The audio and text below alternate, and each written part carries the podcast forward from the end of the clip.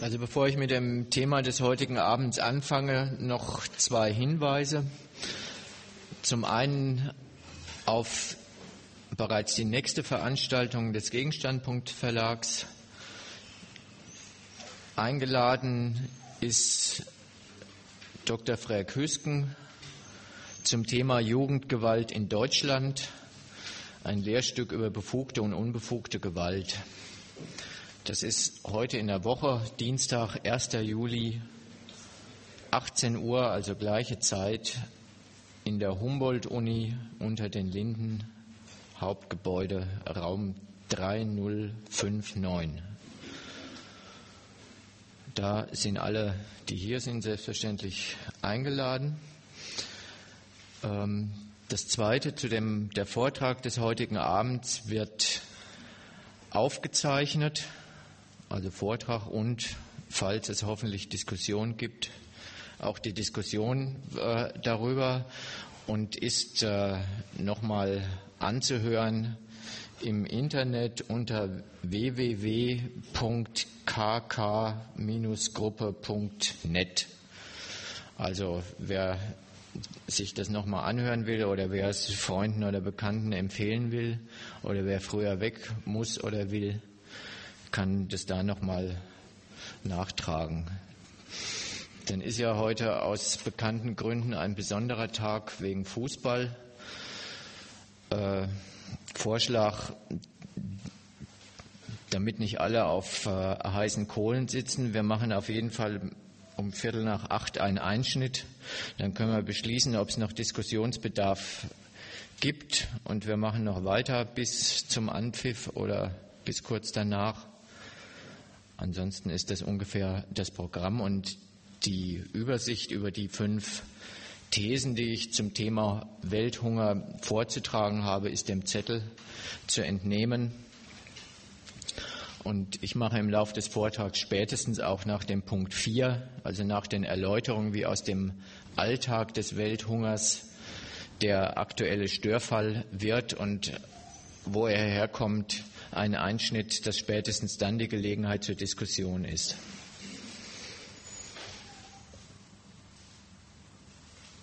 Das Thema das neue Zeitalter des Hungers, Fragezeichen, ist einem Titel, glaube ich, des Spiegel oder einer Fernsehsendung entnommen und ich will versuchen, das Fragezeichen aufzulösen und äh, mit ein paar Thesen zu den Ursachen des Welthungers auf die Füße zu stellen. Was ist daran neu und was ist nicht erst seit gestern an Prinzipien auf dieser Welt, die dafür sorgen, dass Hunger zum Alltag dazugehört. Die Fakten sind den Nachrichten und Berichten im Fernsehen zu entnehmen. Es gibt in den letzten Monaten verstärkt und äh, vielleicht die letzten ein bis zwei Jahre weltweit explodierende Preise für Grundnahrungsmittel wie Reis, Weizen oder Mais. Es gibt wachsende Ernährungsprobleme nicht nur in den Ländern, die klassischerweise zur dritten oder zur vierten Welt gezählt werden, auch in sogenannten Schwellenländern wie Mexiko gibt es eklatante Versorgungsprobleme der Bevölkerung. Es gibt erste Hungeraufstände in Haiti, in Ägypten, in Thailand, in der Elfenbeinküste. Und auch wenn die Berichte von denen die genannten Zahlen, Preissteigerungen im dreistelligen Prozentbereich durchaus gruselig sind, will ich jetzt hier kein Horrorszenario ausbreiten, wie viele Leute an dieser Entwicklung bereits verhungert sind oder in den nächsten Jahren verhungern werden, sondern versuchen, eine Analyse der Ursache vorzustellen, der Ursachen vorzustellen. Denn da gibt es einigen Klarstellungsbedarf, denn in die genannten Nachrichten mischen sich lauter Falschmeldungen.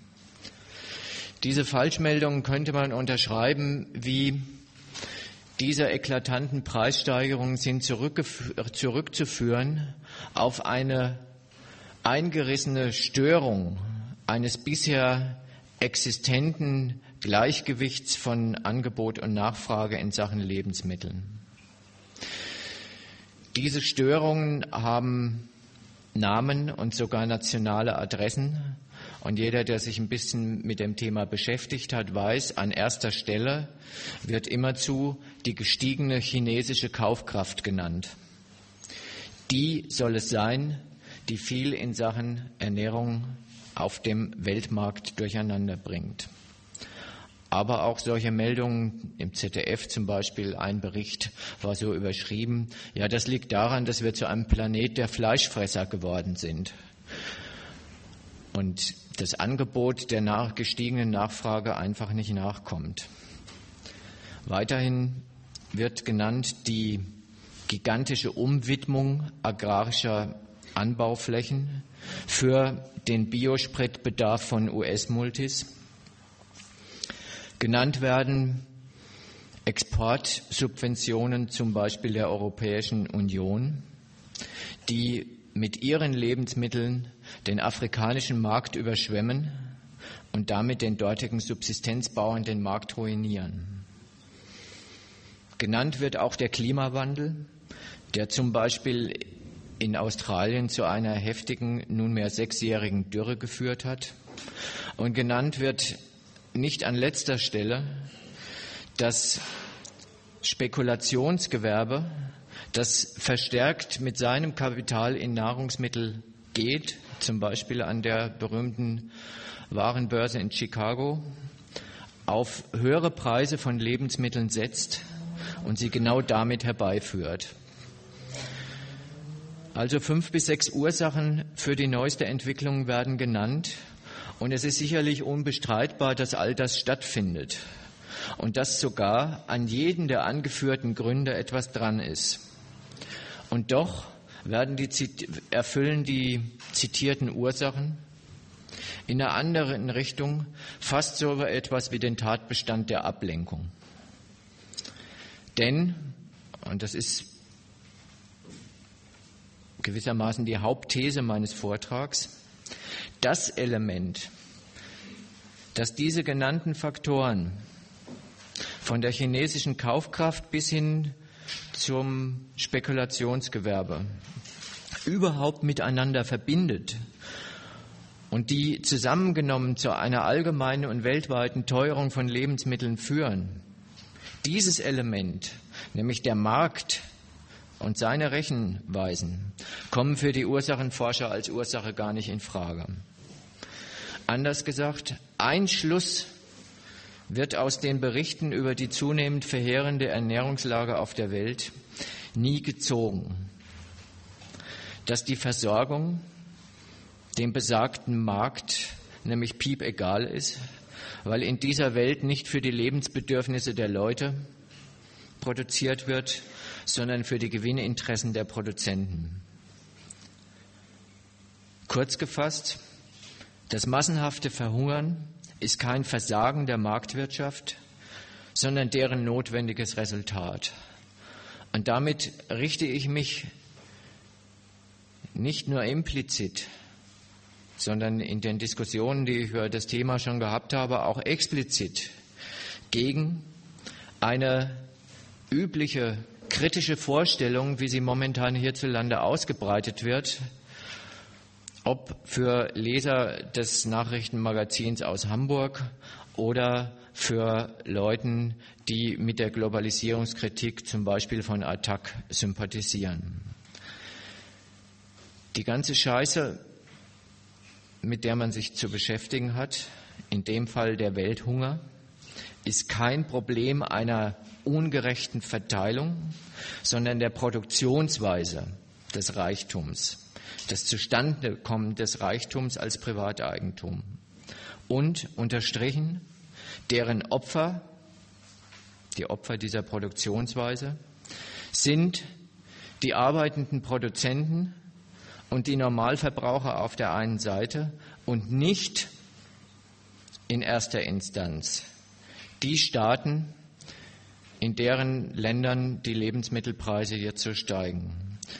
Denn auch diese Staaten und die Staaten des Westens erst recht etablieren und schützen diese kapitalistische Produktionsweise mit ihrer politischen Gewalt. Das will ich in den hier aufgeschriebenen fünf Gliederungspunkten durchnehmen und einsteigen mit einem ersten Blick auf die Faktenlage und was man dem eigentlich schon an ersten Hinweisen auf die Ursachen des zunehmenden Welthungers entnehmen kann. Mal den Gedanken so rum. Es wird vielerorts im Zusammenhang mit diesen Meldungen von einer Rückkehr des Welthungers geredet. Kann man überhaupt von einer Rückkehr reden? Und da fällt jedem sicherlich gleich ein, einerseits war der Hunger ja nie verschwunden. Unterernährung, Epidemien, auch die Verwaltung des Elends in der dritten Welt mit politischen Hungerhilfen, auch das private Spendenwesen im Westen durch Caritas und Tage für Afrika waren und sind eine Dauerbegleiterscheinung des globalen Wirtschaftslebens. Insofern ist die Rede vom neuen Hunger durchaus merkwürdig. Andererseits ist nicht zu übersehen, es gibt durchaus ein paar Neuigkeiten zu vermelden. Und das betrifft schon so etwas, dass dieser Hunger, von dem jetzt überall berichtet wird, in eine Welt zurückkehrt, die sich von Hunger aus Gründen des bloßen Mangels oder aus, Grund, aus Gründen von Naturkatastrophen durchaus weitgehend befreit hatte und durchaus zumindest in vielen Ecken der Welt eine Versorgung mit Grundnahrungsmitteln wie mit auch wohlschmeckenden Speisen und Waren bewerkstelligt hatte und das teilweise sogar im Überfluss. Der Hunger kehrt zurück in eine Welt der Butterberge und Milchseen, sodass man sagen kann, gegen Geld waren und sind Speisen und Getränke aller Art und aus allen Winkeln des Erdballs in den meisten Ecken der Welt durchaus zu haben. Die Bedürfnisbefriedigung mit diesen Grundnahrungsmitteln hat nur noch eine Schranke. Der Mensch muss seine Lebensmittel bezahlen können und nun kommt eine zweite Schranke hinzu und zwar in doppelter Gestalt. Es werden in der Tat in gewissen Ecken der Welt zu wenig Lebensmittel produziert. Und es gibt auf der anderen Seite eine wachsende Weltbevölkerung. Es gibt mehr Menschen, namentlich in China und in Indien, die Fleisch oder Milch nicht nur gut verbrauchen, sondern mittlerweile auch bezahlen können. Und beides addiert sich zusammen zu einem neuen Problem der Knappheit, einer Knappheit, die vor allen Dingen dort auftritt, wo für zwei bis verdreifachte Preise von den Massen einfach nicht mehr zu bezahlen sind und deshalb der Teller oder die Reisschüssel leer bleibt. Also kommt unterm Strich ein erster Befund heraus und dieser Befund unterscheidet sich schon ein Stück von der allgemeinen Diagnose, wie sie momentan angestellt wird. Der Hunger kriegt ein neues Ausmaß als auch eine neue Qualität. Unterm Strich, unterm globalen Strich, kommen mehr Leute, und zwar auch solche Leute, die sich bisher zumindest ein Überleben leisten konnten, an insgesamt an weniger Nahrungsmittel ran. Sie sind getrennt von vorhandenem essbaren Reichtum, einerseits durch die Menge, weil das Zeug anderswo in den Läden liegt und nicht mehr bei ihnen auf den Märkten verfügbar ist, und oder zweitens durch den Preis, den sie sich nicht leisten können. Also ist das Problem keine Frage der Verfügbarkeit von Lebensmitteln überhaupt, sondern der Markt schließt sie vom Verzehr und Genuss dieses Zeugs aus. Die Korrektur gegenüber dem zurzeit verbreiteten Bild besteht also darin, mal jetzt auf die hässliche Oberfläche geguckt und einen Schluss daraus gezogen. Das Problem rührt aus keinem bloß quantitativen Missverhältnis, sondern zwischen die hungrigen Mäuler auf der einen Seite und die hergestellten Lebensmittel auf der anderen Seite tritt der Markt bzw. der Weltmarkt.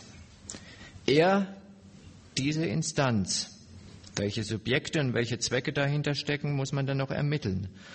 Aber ganz offensichtlich und fast mit Händen greifbar entscheidet der Markt über den Zugang zu wie über den Ausschluss von Lebensmitteln. Also gibt es das so beschworene Verhältnis, das aus dem Gleichgewicht geraten wäre, von Angebot und Nachfrage auch gar nicht. Es ist keine Frage einer geh- oder misslungenen Verteilung von, sagen wir mal, x Tonnen Reis auf der einen Seite und x Milliarden Menschen auf der anderen Seite. Sondern dieses, diese Störung von Angebot und Nachfrage ist ein Resultat davon, dass die Ernährung jeden Erdenbürgers als auch ganzer nationaler Völkerscharen, je nachdem, wo sie auf dieser Welt zu Hause sind, total abhängig ist von den Kalkulationen des Geschäfts mit ihr. Das, was ich jetzt so allgemein gesagt habe, ist mit einem ersten Blick auf die aktuell zitierten Fälle durchaus zu stützen. Alle zitierten Fälle bezeugen das Gegenteil einer Fehlentwicklung. Alle zitierten Fälle sind Zeugnisse davon, welche Gesetze des Wirtschaftens wie selbstverständlich unterstellt sind wenn der sogenannte anonyme Sachzwang des Marktes entscheidet, wer wie viel und von welchem Lebensmittel zu spachteln hat. Und sind insofern lauter Zeugnisse davon, welchen Zwecken das Produzieren und Konsumieren auf dieser Welt unterworfen ist. Nehmen wir die in diesen Tagen ewig strapazierten Chinesen. Schon vor, sagen wir mal, 10 bis 15 Jahren wurde dieses Land,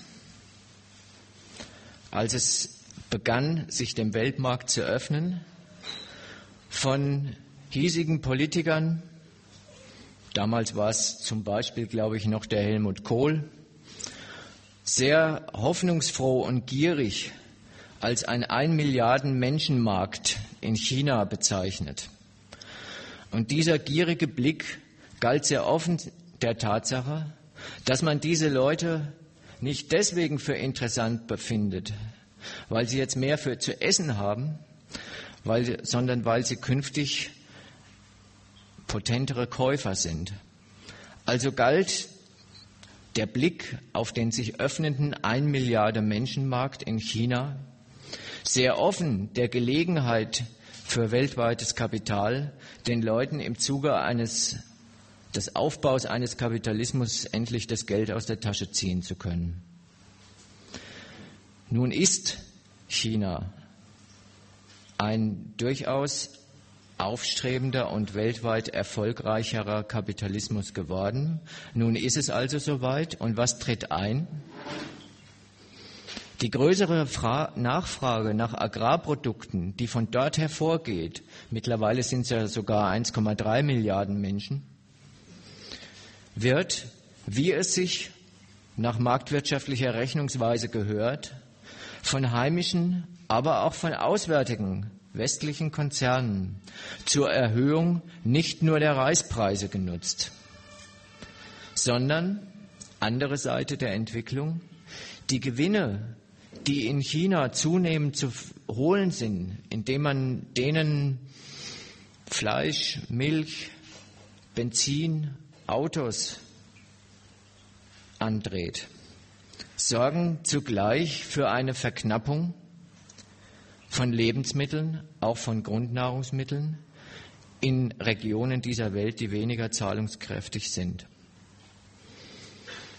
Das Ähnliche, zumindest mal nach der Logik, welchen Zweck man den zitierten Fakten schon entnehmen kann, trifft auf die Agrarsubventionen der Europäischen Union zu. Auch hier kann von einer Fehlentwicklung keine Rede sein.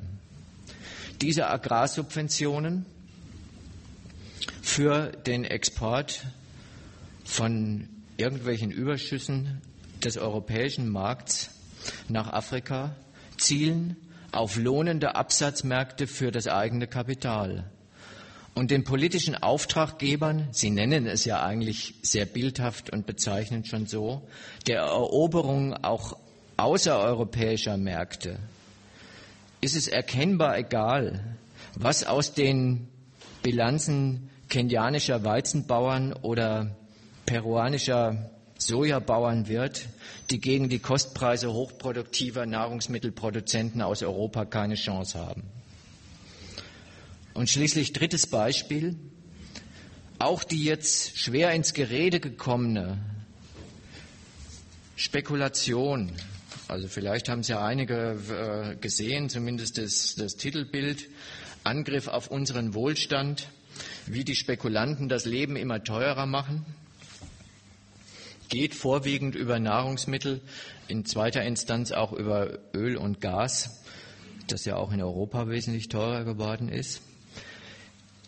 Insgesamt das Gewerbe der Spekulation und das, was von denen jetzt zunehmend kritisch berichtet wird, macht oberdeutlich, wie gleichgültig es Kapitalbesitzern ist, auf Preise, wovon sie eigentlich wetten, wenn ihre Kasse stimmt. Der in diesem Zusammenhang immer zu vorgetragene Appell, ob die Spekulanten der waren Terminbörsen in Chicago, die immer so aufgeregt ähm, rumtelefonieren und die Finger heben und, und so weiter, um möglichst günstig einzukaufen, möglichst günstig zu verkaufen und, und so weiter. Wo so die Frage gestellt wird, wissen die eigentlich, dass sie mit ihrer Spekulation Tausende oder Millionen von Hungertoten in anderen Ecken der Welt produzieren? In der Tat, hier wird der Zweck der Angelegenheit genannt. Es geht um die pure Bereicherung am Handel mit Nahrungsmitteln. Und kaum hat man diesen Zweck benannt, erklärt man ihn sofort zum maßlosen Exzess, also zur Perversion einer eigentlich feinen Sache, nämlich des marktwirtschaftlichen Rechnens mit Lebensmitteln. Dieser Befund ist also schon interessant.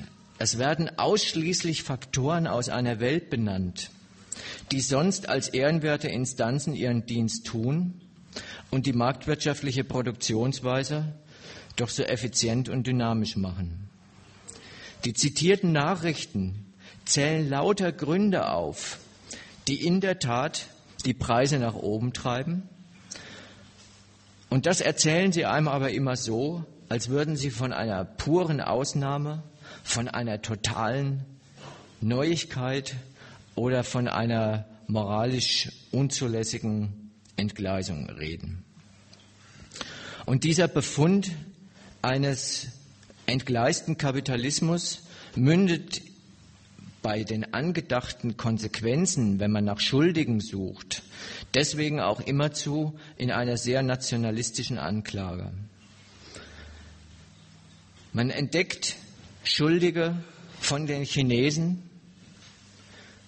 die sind heutzutage oder sollen es heutzutage sein, die den armen Afrikanern alles wegessen, bis hin zu den zitierten Spekulanten, die einen Angriff auf unseren Wohlstand starten. Das Bild wird ungefähr so ausgebreitet, deren unersättliche Gier nach Profit ist zu stoppen und zurückzufahren und der Laden ist irgendwie wieder in Ordnung. Dieser Befund ist vollkommen daneben und übersieht auch eine zweite entscheidende Sache. Sicherlich ist es so, dass die momentanen Preissteigerungen von 180 Prozent beim Reis, 120 Prozent beim Soja, 150 Prozent beim Mais extreme und neuartige Dimensionen von Versorgungsnöten hervorrufen. Diese Preissteigerungen sind aber nicht der Grund des Elends. Dass die Versorgung eine so unsichere Sache ist und auf der Welt auch so unterschiedlich ausfällt, das liegt schon nach wie vor daran, dass alles Essbare und erst recht alles Genießbare auf dieser Welt seinen Preis hat. Von der Brutalität des Geldes will diese Klage aber irgendwie gar nichts wissen. Nicht die in diesen unschönen Fakten zu entdeckende Angewiesenheit der Leute auf dieses merkwürdige Lebensmittel namens Geld soll die Ernährung täglich prekär und manchmal als extra prekär machen. Nicht die Macht der Eigentümer mit ihren wohlkalkulierten Preisen darüber zu befinden, was der König Kunde sich in seinem Leben überhaupt leisten kann, sondern kritisiert wird, dass heutzutage extrem gestiegene, vergleichsweise teure, sauteure Angebot, das rechte Maß des Erträglichen soll überschritten sein und die bescheidene Kaufkraft der Menschheit, an die man sich irgendwie schon gewöhnt hat, über Gebühr belastet sein, sodass der Hunger zu einem Problem auf dieser Welt wird. Das ist ein sehr merkwürdiges und zynisches Szenario, weil abgesehen davon, man könnte sich ja auch mal die Frage stellen, wie sah es denn noch vor sechs Monaten oder vor zwei Jahren aus?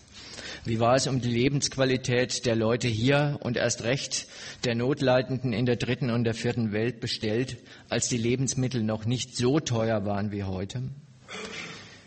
Die Anklage der Höhe des Preises, die irgendwie sowas wie eine Schmerzgrenze überschritten haben soll, verpasst eine harte Wahrheit sehr grundsätzlich.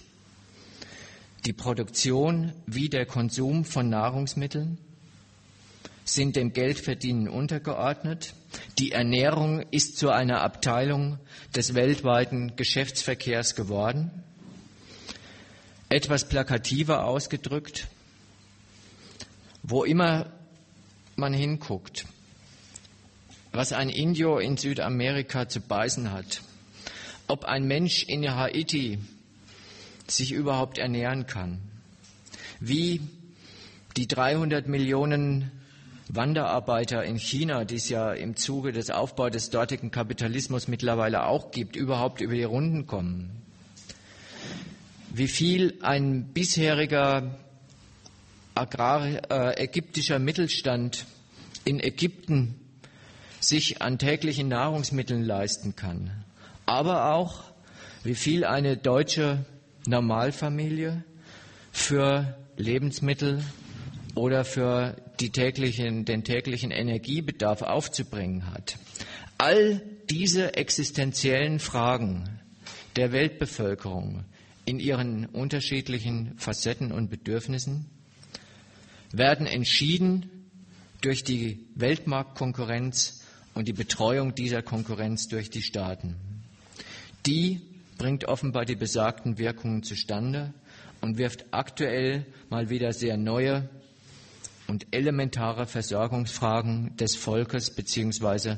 der Völker auf.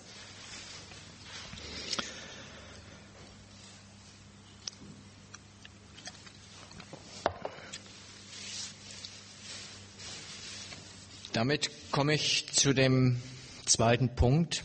Ein paar grundsätzliche Überlegungen, wie steht es überhaupt mit der Versorgung, mit der Landwirtschaft im Kapitalismus.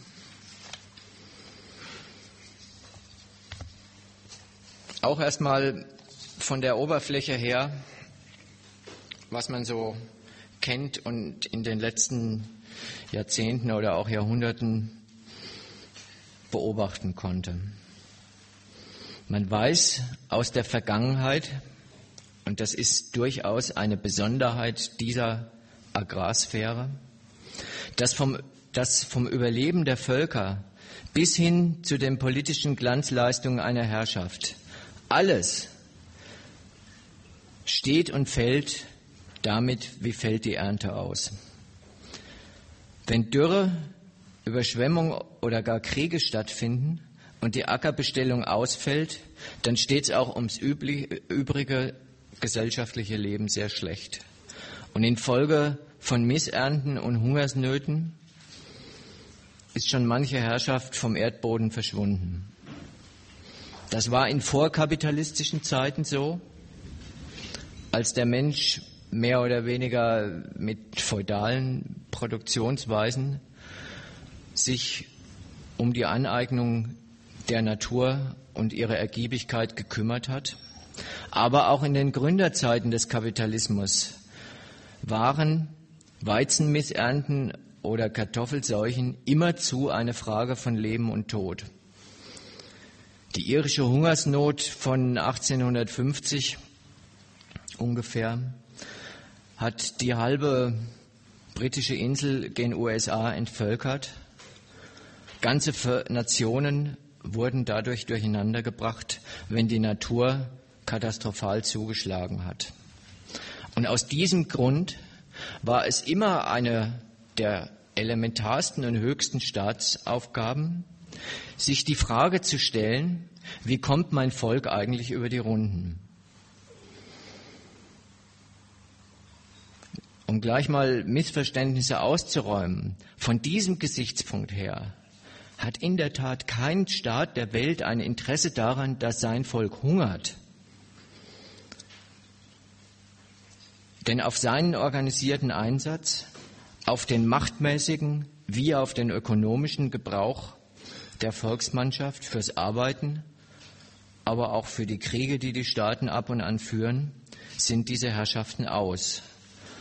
Und wenn man fragt, wie wird die Reproduktionsfrage, was ja eigentlich nur das Fremdwort für Versorgung ist, Versorgung und Wiederherstellung des Volkes eigentlich geregelt. Für genau die herrschaftlichen Zwecke, für die das Volk eingespannt wird, soll das Volk sich reproduzieren. Mit diesem Zweck ist die Tatsache, dass das Volk sich reproduziert, aber überhaupt noch nicht gesichert. Dass die Reproduktion zustande kommt, ist permanent bedroht. Einerseits durch eine mögliche Unergiebigkeit oder besondere Katastrophen der Natur, aber auch, sollte man in diesem Zusammenhang nicht vergessen, deshalb, weil auf das Volk selber im Zuge seines ökonomischen und politischen Gebrauchs ja gar keine sonderliche Rücksicht genommen wird. Der sogenannte, die Staaten nennen es ja selber so, der sogenannte Volkskörper wird an der Arbeitsfront wie beim Militär massenhaft und ausgiebig strapaziert. Umso mehr und in dem Maße, wie das passiert, ist die Reproduktion des benutzten Volkskörpers ein staatliches Anliegen und permanent gegen diese Risiken der Reproduktion sicherzustellen. Wo ein Volk sich nicht ernähren kann, ist es auch zu nichts zu gebrauchen. Und um sich von dieser Schranke unabhängig zu machen, haben es die Staaten in den letzten, sagen wir mal, 150 Jahren in doppelter Hinsicht sehr weit gebracht. Sie haben sich sowohl von den Zufälligkeiten und Widrigkeiten ihrer eigenen Natur wie von der Enge und der besonderen Fruchtbarkeit ihres eigenen politischen Territoriums emanzipiert, freigemacht. Erste Sorte dieser Emanzipation, jetzt nur ein paar kurze Hinweise auf das Prinzip. Wer es genauer nachlesen will, ich habe in dem Zusammenhang auch noch mal reingeguckt, ist ganz nützlich. Es gibt einen Artikel im Gegenstandpunkt über Agrarwirtschaft im Kapitalismus in Nummer 104. Da sind eben so ein paar Besonderheiten dieses durchaus nicht widerspruchsfreien Verhältnisses von Landwirtschaft und Kapitalismus genannt. Auf die wesentlichen und für das heutige Thema entscheidenden will ich jetzt hinweisen. Der Durchbruch dieser ersten Sorte Emanzipation, wie sie im Punkt 2.3 auf den Zettel genannt ist, war die Entdeckung der Wissenschaft und die Entwicklung einer dazu passenden Technik, das und wie die Bodenfruchtbarkeit zu beeinflussen ist, positiv zu beeinflussen ist, wie die Anwendung von Technik und Chemie auf den Produktionsprozess auch der Landwirtschaft. Die Erträge werden durch den Einsatz von Maschinerie anstelle von vorheriger Handarbeit verbessert. Das Saatgut wird verbessert, die Düngemittel werden verbessert, die Schädlingsbekämpfungsmittel werden verbessert, Methoden der Lagerung und der Konservierung werden verbessert und in großem Maßstab gesteigert und damit das Risiko, dass die Natur alles zunichte macht, gemindert. Also, die Landwirtschaft wird industrialisiert, aber nicht einfach industrialisiert, sondern industrialisiert unter dem Kommando des Kapitals. Dass Industrialisierung als eine Abteilung der kapitalistischen Produktion stattfindet,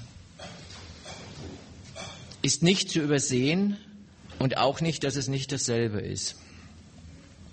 Also mal ganz platt gesagt, diesen Gedanken zu erläutern. Der Justus Liebig, der einer der Pioniere solcher Entdeckungen war, hat angesichts verheerender Kartoffelfäule in Deutschland 1820 ungefähr Methoden gesucht, gefunden und in Serienreife entwickelt, um diese nationale Kartoffelfäule zu bremsen. Insofern gute Nachricht. Damit verfügt der Mensch im Unterschied zu vorher, solche und ähnliche Katastrophen zu vermeiden. Das ist das Werk der Industrialisierung der Landwirtschaft. Ob diese Industrialisierung unter kapitalistischem Kommando auch wirklich eingesetzt wird, hängt daran, ob der Bauer, der seinen Acker bewirtschaftet, über das nötige Kapital darüber verfügt, diese Segnungen der Wissenschaft auch einzusetzen, sodass auch die Frage der Ernährung im Zuge der kapitalistischen Industrialisierung der Landwirtschaft zu einer Frage der Verfügung über einen entsprechend großen Kapitalvorschuss wird. Kommt dieser Kapitalvorschuss zustande, dann nimmt die Landwirtschaft durchaus eine regelrechte Revolutionierung der Produktivität vor und mindert das Risiko der Vernichtung der gesamten Ernte einer Nation. Das wiederum ist ein Anreiz dafür, dass Besitzer von Kapital in dieser speziellen Sphäre überhaupt investieren, dass auch dort mit Zuhilfenahme des technischen Fortschritts Profite zu holen sind, macht die Landwirtschaft überhaupt erst zu einer Sphäre, wo Rohstoffe, Produktionsmittel, aber auch Arbeitskraft nach kapitalistischer Rechenart aus Geld mehr Geld zu machen eingesetzt werden. Obwohl diese Sphäre zu dem Metier, also zum Pflanzen und zum Füttern, zum Ernten und zum Schlachten eigentlich gar nicht passt und weder dem Gebrauchswert noch dem Tauschwert von Lebensmitteln gut bekommt. Ich will das jetzt nur kurz andeuten. An zwei Sachen kennt eigentlich jeder diesen Widerspruch zwischen kapitalistischer Bewirtschaftung der Natur. Nach der einen Seite hin kann man sagen, das Ertragsziel, Gewinn, verdirbt sowohl den Geschmack als auch die Qualität der Lebensmittel. Das kennt jeder aus den zahlreichen Skandalen, das kennt jeder aus der Produktion von Turbohähnchen, der Züchtung der achten Rippe des Schweins, als auch von den eingesetzten Pestiziden auf den Großplantagen. Und nach der anderen Seite bekommt auch dem Tauschwert nicht gut, gibt es eine ganz merkwürdige Bauernregel, die es wirklich nur im Kapitalismus gibt. Eine gute Ernte ist im Kapitalismus für den Bauern kein Grund zur Freude, weil eine gute Ernte nach gültiger Rechenart seine Preise verdirbt, weil ein größeres oder gar ein Überangebot auf dem Markt vorherrscht und die Leute ihr Zeug weniger gewinnbringend verkaufen können. Alle weiteren Geschichten, wie gesagt, Hinweis auf den Artikel, würde jetzt zu weit führen weil die andere Seite eigentlich noch wesentlicher ist, nämlich welche Rolle der Staat bei dieser ganzen Geschichte spielt. Wie gesagt, eine ertragreiche Landwirtschaft zwecks Versorgungssicherheit des Volkes ist dem Staat nicht erst seit heute, wo sie gefährdet ist, saumäßig wichtig. Das Zustandekommen, der Betrieb oder die Förderung einer ertragreichen Landwirtschaft überlässt kein Staat der Welt einfach den Kalkulationen seines Kapitals. Eine nationale Landwirtschaft ist immerzu das politische Werk der nationalen Herrschaft und verbindet zwei Ziele miteinander. Versorgungssicherheit auf der einen Seite und zugleich die Versorgung des Volks soll ein kapitalistisches Geschäfts sein, eine Sphäre des Geschäfts sein. Daraus ergibt sich das ganz grundsätzliche Staatsprogramm gegenüber der Landwirtschaft. Das Volk soll sich brauchbar für Kapitalismus reproduzieren, also auch durch ihn. Das heißt, die Elementarversorgung der Leute, von den täglichen Brötchen angefangen, wird geschäftlich organisiert und wo diese Versorgung nicht stattfindet, hilft der Staat nach. Die bekannten Mittel, zumindest aus hiesigen Breitengraden bekannten, bekannten Mittel sind Subventionen von Nahrungsmittelpreisen, Steuernachlässe für äh, Bauern, Quotenprämien, all solche Sachen sollen den ungebrochenen wie flächendeckenden Nachschub mit ne-, Lebensmitteln besorgen, mit Lebensmitteln, die außerdem bezahlbar sind. Das Volk soll sich sein täglich Brot, die Grundversorgung leisten können, und zwar auch mit den armseligen Löhnen, die gezahlt werden. Und nach der anderen Seite, das ist die zweite Rolle, in der das Volk ins Auge gefasst ist, mit seinem täglichen Konsum die Gewinne der Nahrungsmittelindustrie versilbern. Dafür schützt der Staat seinen nationalen Nährstand. Das ist so ein alter Begriff, der aber heute nicht ausgestorben ist, auch wenn er Ökobauer heißt. Seinen nationalen Nährstand. Er tut alles dafür, dass bei ihm eine extrem produktive Lebensmittelindustrie zugange ist, die mit den Segnungen von Chemie und Technik aus jedem Naturprodukt eine handelbare, verkäufliche Ware macht, die mit den modernen Methoden der Konservierung, der Lagerung, der Kühltransporte zu jeder Jahreszeit in Stadt und Land, in allen Ländern dieser Erde am besten in beliebiger Menge zu konsumieren ist. Ich betone das deswegen so, das ist die entscheidende Verschiebung von Befriedigung mit Bedürfnissen, die Leute ins Auge zu fassen als Esser und die Leute in Augen, ins Auge zu fassen als Konsumenten im kapitalistischen Sinne, wo sie als nützliche Käufer der Produkte der Agrarsphäre ins Auge gefasst sind. Auf diese Art und Weise lösen die Staaten ihre nationale Reproduktionsfrage und sie haben sich, um nochmal auf den Ausgangspunkt zurückzublenden, zumindest in den Metropolen des Kapitalismus damit die früheren Probleme des Hungers in Gestalt einer Güterknappheit großenteils erledigt und teilweise sogar in ihr Gegenteil umgekehrt. In vielen Ländern dieser Welt werden Nahrungsmittelüberschüsse produziert, wobei klar ist, dass Überschüsse sich nicht dadurch definieren, wie steht es im Verhältnis von Nachfrage und Bedarf oder Bedürftigen, sondern das sind Überschüsse, die nicht zu viel gemessen am Bedarf sind, sondern zu viel gemessen an der gesellschaftlich beschränkten Kaufkraft.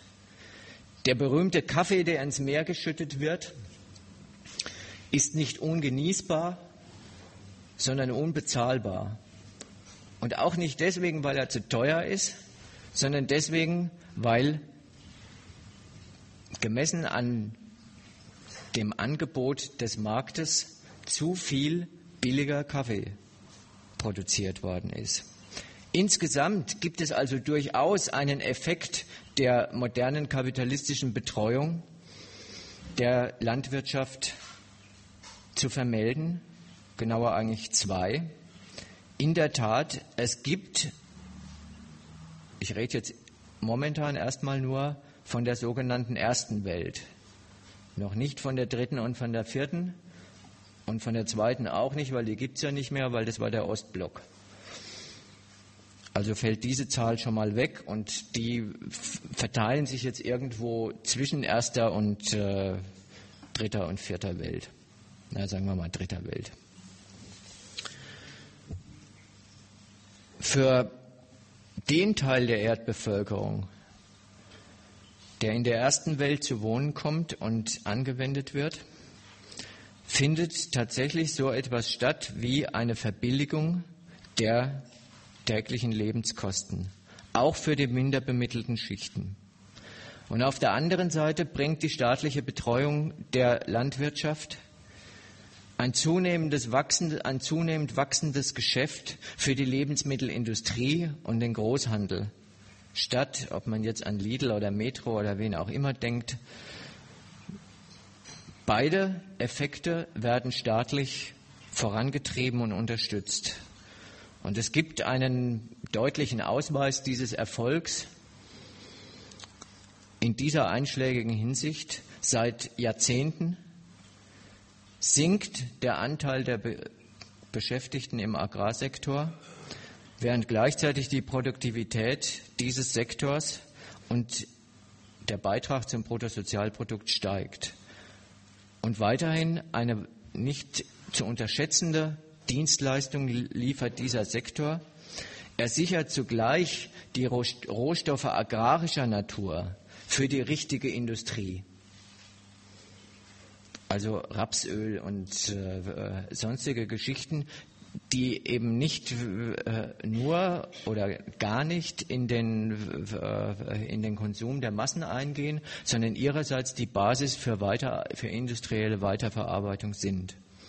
Das spielt für die heutige Geschichte hm, wie müssen sich Agrargüter und Biosprit miteinander vergleichen, eine wesentliche Rolle. Deswegen nenne ich es hier jetzt schon mal bei den Prinzipien. Eine zweite und ganz andere Art der Emanzipation von den Widrigkeiten der Natur setzt sich auf das erste drauf. Sie erfolgt durch die Herstellung des Weltmarkts. In den Erläuterungen, die ich dazu mache,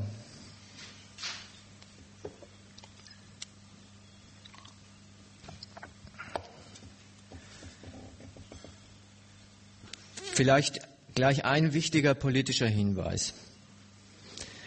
Weltmarkt steht dafür, Man mag ihn jetzt äh, historisch ansiedeln, sagen wir mal irgendwann nach dem Zweiten Weltkrieg, dann nochmal verschärft durch den Zusammenbruch des, äh, äh, des Ostblocks und die Entwicklung der Globalisierung seit 1990.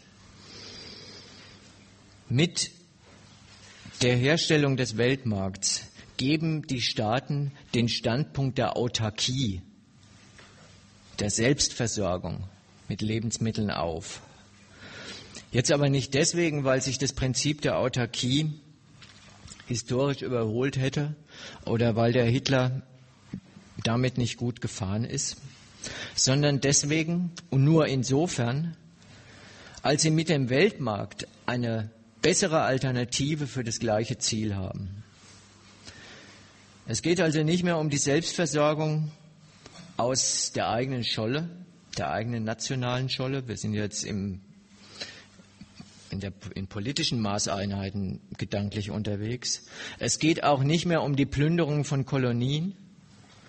Es geht auch nicht mehr um sowas wie die Eroberung von Kornkammern im Osten, wie sie der deutsche Faschismus noch auf die Tagesordnung gesetzt hatte, sondern es geht um die Sicherstellung des Zwecks Versorgung durch den Weltmarkt. Und dreimal unterstrichen, das ist keine Bedingung, die Sie vorfinden, wie irgendeine Naturgegebenheit. Dieses Instrument schaffen die maßgeblichen Nationen der, des Globus schon selber.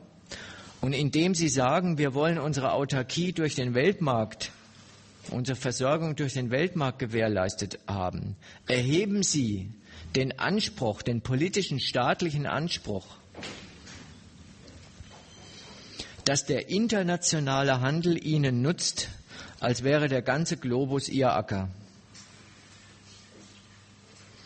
Und über dieses Betreiben haben die Einrichter und die Hüter des Weltmarkts, also namentlich die erfolgreichen Staaten des politischen Westens, eine zweite, die zweite Schranke der Versorgung beseitigt und eine Unabhängigkeit von den eigenen Naturumständen wie von der Begrenztheit ihres eigenen politischen Territoriums hergestellt. Und dadurch erhält die Versorgung mit Nahrungsmitteln letztendlich ihre auch heute gültige und verschärfte imperialistische Note. Will sagen, nationale Gewaltmonopole überwinden die Exklusivität ihrer Grenzen. Sie öffnen, wie es immer so schön heißt, ihre eigene ökonomische Basis inklusive der landwirtschaftlichen Produktion, dem freien Kapitalverkehr. Sie stellen sich schrankenloser Konkurrenz, damit die Produktivsten unter ihnen sich durchsetzen. Und das alles tun sie zu einem einzigen Zweck, um am Ende auf der Exklusivität ihrer Erträge zu bestehen. Das ist ein Prinzip, das gilt nicht erst seit einem halben Jahr, seit die Hungerkatastrophe ausgerufen wird, sondern umgekehrt, die Hungerkatastrophe ist eine Konsequenz des Prinzips, worum die maßgeblichen Subjekte eigentlich konkurrieren. Sie konkurrieren mit dem Angebot ihrer kapitalistischen Wirtschaft der Bewirtschaftung der Natur um die gesamte zahlungskräftige Nachfrage der Welt. Also um die Kaufkraft der Klassengesellschaften in aller Herren Länder. Ob man sich darunter jetzt den Luxusbedarf der Eliten über die Esssitten des Mittelstands, auch der Arbeiterklassen in den westlichen Hauptstädten vorstellt, bis hin zu den elementarsten Lebensbedürfnissen der Millionen und Abermillionen Menschen in den Slums der dritten Welt, aus deren Konsum auch, wenn man ihn zusammen addiert, Kohle zu machen ist. Also konkurrieren die Nationen auch und damit um das Kapital der multinationalen Nahrungsmittelkonzerne, die nach ihren Kalkulationen darüber verfügen und letztendlich entscheiden, was überhaupt auf der Speisekarte der Welt steht. Die Grundsätze des zweiten Punkts dahingehend zusammengefasst, um von daher in die extreme Produktion von Armut einzusteigen. Die Ernährungsfrage der Weltbevölkerung ist total untergeordnet unter zwei Sachen. Erstens unter die Konkurrenz der Kapitale, also dieser meistens multinational agierenden äh, großen Konzerne, um den Gewinn mit Versorgung. Und zweitens untergeordnet unter die Konkurrenz der Staaten um den Reichtum der Nationen, der ausschließlich in der Form von privatem Eigentum vorliegt. Um in dieser Konkurrenz gut abzuschneiden, haben die Staaten den Standpunkt nationaler Versorgungssicherheit also keineswegs über Bord geworfen. Sie haben ihn nur zunehmend für überflüssig befunden, als und in dem Maße, wie sie sich in der Lage sehen, die Lebensmittelversorgung ihres Volks dem Weltmarktgeschäft zu überantworten. Wobei das ist so eine Kategorie, wie sie zum Beispiel auch verwendet wird, wer ihn vielleicht schon gelesen hat oder nochmal lesen möchte. In dem neuen Gegenstandpunkt gibt es einen Artikel, der heißt Alter Hunger, neuer Hunger, dem ich auch einige der Argumente entnommen habe, die ich jetzt hier vortrage und zur Diskussion stelle. Es findet statt eine Überantwortung der nationalen Versorgungssicherheit gegenüber dem Weltmarkt. Diese Überantwortung ist nicht als irgendetwas Passives misszuverstehen, sondern das ist die Art und Weise, wie sie die Versorgung ihres Volkes sicherstellen wollen. Und deswegen überlassen sie dem freien Wettbewerb eigentlich überhaupt nichts. Eher umgekehrt, die Staaten, die sich in ihrer Konkurrenzfähigkeit dahin sehr wohl unterscheiden, setzen ihre ganze kapitalistische und politische Macht dafür ein, den Globus ganz gründlich in arm und reich zu sortieren und das schöne Resultat, das dabei herauskommt, also ihre Rolle darin schärfstens zu bewachen. Diese Überlegung und zu welchen Resultaten das führt,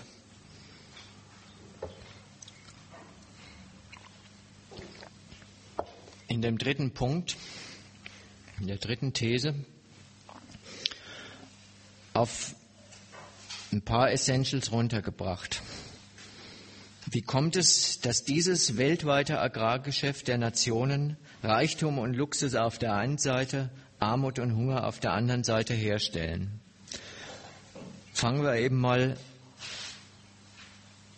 bei der hässlichsten Seite an. Wenn man sich die Frage stellt, wir haben sie in einem unserer früheren Hefte auch mal auf einen Leserbrief, wo diese Frage gestellt äh, wurde, versucht zu beantworten. Warum sind denn die Menschen in den Entwicklungsländern, in den sogenannten Entwicklungsländern so arm? Wie kommt es dazu, dass Hungertod und Unterernährung zum täglichen Vorkommen in dieser Welt dazugehören. Wie kommt es auch dazu, dass auch in den kapitalistischen Zentren des sogenannten Nordens, des reichen Nordens, es Durchschnittsbauern wie Durchschnittsverbrauchern so schwer fällt, sich von ihrer Hände Arbeit gescheit und womöglich noch gesund zu ernähren, dann lautet die einfache Antwort darauf, weil der Reichtum überall auf der Welt kapitalistisch produziert und verbraucht wird und die Produzenten von den Produktionsmitteln abgeschnitten sind. Also ein sehr marxistisches Dogma, das aber leider stimmt.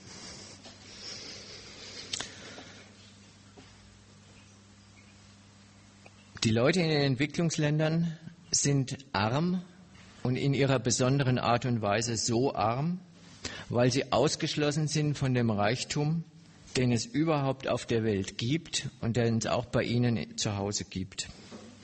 Die Armut, mit, denen man es, mit der man es heutzutage zu tun hat, hat nicht mehr die Fassung wie früher, dass die Leute deswegen verrecken, weil die Mittel zur Befriedigung der dringendsten Bedürfnisse überhaupt fehlen, weil der Mensch sie der Natur gar nicht abbringen kann.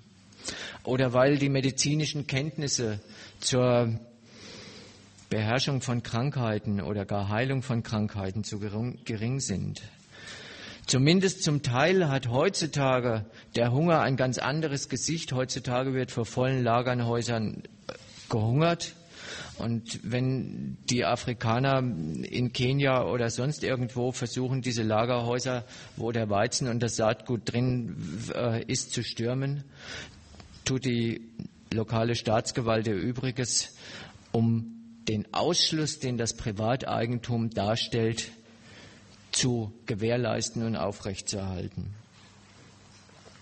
Und dieser Ausschluss durch das Privateigentum gewinnt an Schärfe dadurch, dass die Armen eben nicht nur von den Mitteln des Konsums, den andere Menschen auf der Welt ja durchaus haben, vorenthalten werden, sondern dass sie von den Quellen des Reichtums selber, von den Produktionsmitteln, von den Instrumenten der Arbeit, mit denen sie die Gegenstände ihres Bedarfs herstellen könnten, getrennt sind. Alles vom Grund und Boden bis hin zu den Mitteln der Produktion, den Werkstätten, den Maschinen, den Rohstoffen, gehört anderen Leuten, eben den reichen Eigentümern. Darüber sortiert sich die Weltbevölkerung sehr gründlich. Also Anschauungsmaterial. Dafür gibt es genug, woraus ich die leider Gottes existierende Realität dieses Dogmas, das Privateigentum ist an allem schuld, hergeleitet habe. Es kennt jeder die Wirkungsweisen dieses Prinzips aus Berichten über Afrika, wo die Bauern zugunsten von großflächigen Bergbauprojekten oder Staudammprojekten oder Großplantagen, die für den Weltmarkt arbeiten, auf die ganz schlechten und überhaupt nicht fruchtbaren Bodenböden verdrängt werden. Jeder kennt die Beispiele, sagen wir mal aus Asien, wo traditioneller Kleinhandwerker, Schneider keine Chance gegen die importierten Industriewaren der Weltkonzerne haben, egal wie billig sie zu arbeiten bereit sind. Ihnen fehlt in beiden Fällen der Zugang zu den Produktionsmitteln und wenn nicht überhaupt, so dann zu den Produktionsmitteln, die heute entscheidend und wichtig sind, um an einer Konkurrenz um globale Kaufkraft überhaupt wirksam mitmachen zu können. Diese Leute sind deswegen hilflos und Objekte des Mitleids der Leute in den reicheren Ländern, weil sie in diesem entscheidenden, elementaren kapitalistischen Sinn mittellos sind. Und jeder weiß auch, dass der einzige Ausweg in Anführungszeichen, den sie daraus wissen, in der Regel darin besteht, dass sie versuchen, diesen dort gültigen Lebensverhältnissen zu entkommen und in die Nationen abzuhauen, wo die goldenen Chancen wachsen. Große Teile der Weltbevölkerung nehmen jede Gefahr auf sich, um so etwas wie Arbeit überhaupt zu finden. Sie werden, wenn sie Glück haben, hierzulande gnadenlos ausgebeutet und wenn sie Pech haben, werden sie wieder zurückgeschickt. Die USA mit ihrer Mauer gegen die Flüchtlinge aus Mexiko und weit, weiter südlichem Mittelamerika, aber auch die Herren der selbstgenannten Festung Europa pochen darauf, dass die Heimat dieser Elendfiguren in den Zentren der Armut ist, wo sie herkommen, in den Zentren der Armut, die sie mit ihrer internationalen Konkurrenz selber mitgestiftet haben. Dort sollen die Leute ihre Rolle als Bürger spielen, statt wie es dann propagandistisch hetzerisch genannt wird, hier an unseren Töpfen mitzuschmarotzen oder das Boot Deutschland übervoll zu machen. Auch das ist eine Existenzweise des weltweiten Hungers. Auch das ist ein Resultat des globalen Regimes des Eigentums. Diese Welt, die sich so nüchtern zahlenmäßig in die erste, dritte und vierte Welt scheidet, ist eine Scheidung, die daher kommt, dass dieses globale Regime des Eigentums die Lebensverhältnisse der Leute so fundamental scheidet, dass es in der Tat eigentlich das Datum für Glück oder Pech in dieser Frage ist. Ob man zufällig in einem armen oder einem reichen Staat angehört. Die Lebensverhältnisse sind abhängig davon, ob und wie international spekulierendes und prospektierendes Kapital entscheidet, welche Weltgegenden, welche Landstriche, welche Naturbedingungen des Erdballs tauglich sind für konkurrenzfähige Profitproduktion. Sie vergleichen vorurteilsfrei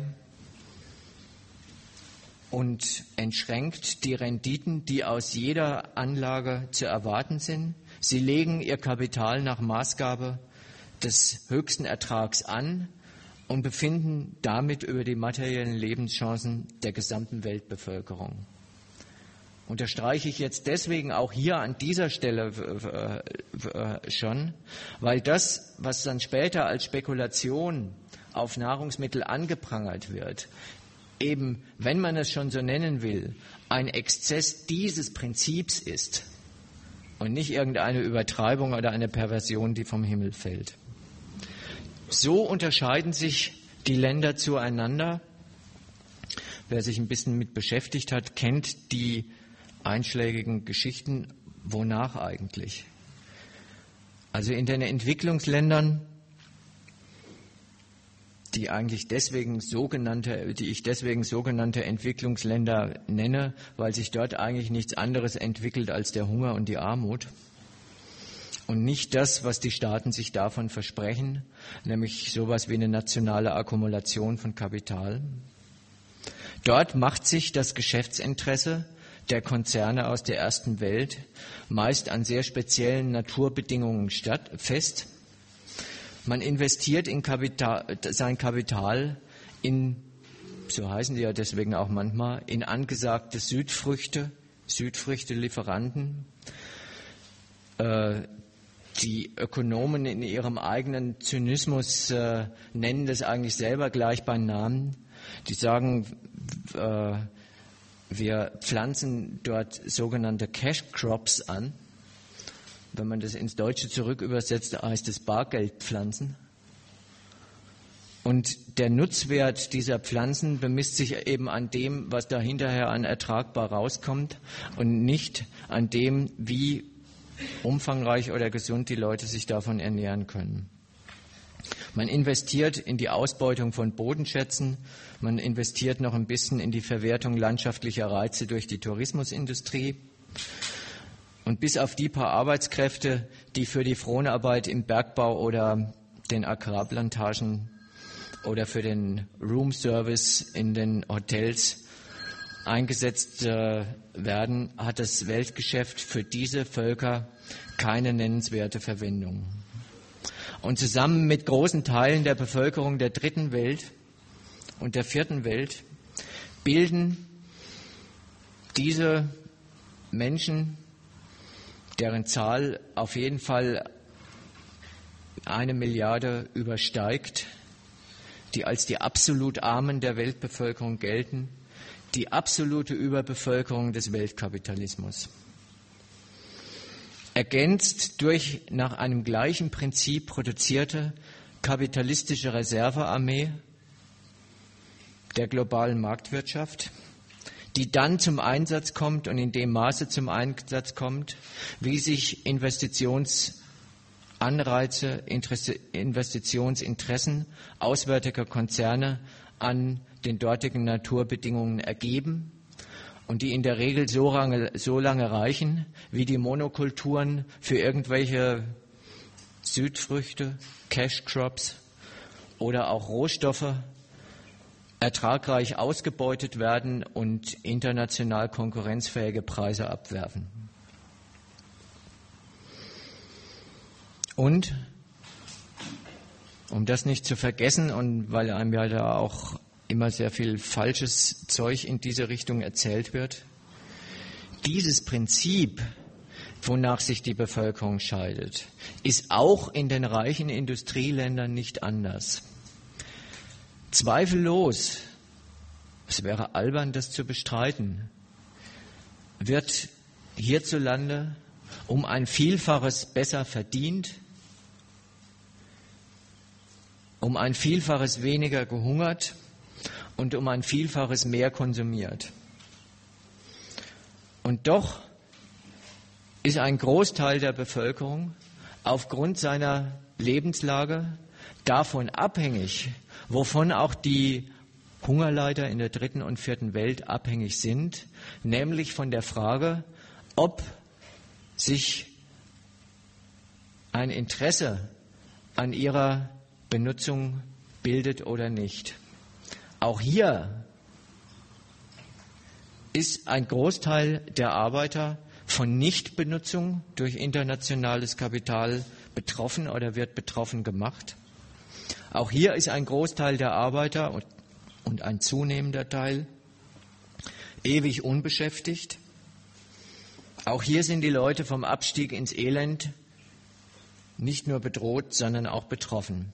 Was dann immerzu unter sowas gilt wie, das ist die Verwahrlosung der Vorstädte, das ist die Amerikanisierung der Verhältnisse, auch in Großstädten wie Berlin oder Hamburg äh, gibt es zunehmend sogenannte äh, Elendsviertel, die zwar noch nicht die Dimension der dritten Welt erreicht haben, aber durchaus an Zustände von dort gemahnen. Und das sage ich nur deswegen, um das, oder ruf's nur deswegen in, in Erinnerung, es ist ja in dem Sinne kein Argument, weil all diese verschiedenen Abteilungen der Weltbevölkerung aus ein und demselben Prinzip sich ergeben. Weltweit hat die Mehrheit der Menschen das Pech, durch die Gewalt, die politische Gewalt der Verhältnisse auf eine proletarische Existenz angewiesen zu sein, als Proletarier, also als beschäftigter Arbeiter, aber gar nicht gefragt zu sein. Und davon hängt die Frage der Kaufkraft, des Preises entscheidend ab. Nicht nur einfach, wie viel hast du in der Tasche, was kannst du dir leisten zu den marktüblichen Preisen, sondern diese Frage hängt ihrerseits ab von der Qualität der Einkommensquelle, über die die Leute verfügen. Und diese Qualität hängt wiederum davon ab, wie der Zugriff auf die nationale Arbeitskraft durch internationales Kapital erfolgt oder nicht. Von daher will ich den Gedanken nochmal aufgreifen, den ich am Anfang schon versucht habe, kritisch zu beleuchten und der momentan wieder eine unglaubliche Renaissance feiert. Äh, Geschichtsstudenten oder Leute, die schon mal das Kapital von Marx gelesen haben, äh, kennen vielleicht einen gewissen Pfaffen Malthus. Das war ein Ökonom und Pfaffe, der schon zu den Frühzeiten des Kapitalismus eine Theorie aufgestellt hat, dass die Versorgung der Menschheit mit Lebensmitteln in dem Maße, wie besagte Menschheit sich unanständig vermehrt, gar nicht Schritt halten kann und deswegen nicht möglich ist. Dieser Mensch, mir ist er auch erst wieder eingefallen, als ich ihn jetzt wieder im Wirtschaftsteil der Süddeutschen entdeckt habe, wird als Kronzeuge für die momentane Hungerkatastrophe bemüht. angesichts einer permanent wachsenden und gerade in den Ländern der dritten Welt als auch in den Aufsteigernationen des Weltmarkts enorm und unverhältnismäßig wachsenden Bevölkerung bräuchte man im Grunde sechs Globusse, um die gesamte Menschheit mit ihren Bedürfnissen zu befriedigen. Als ob es darum ginge.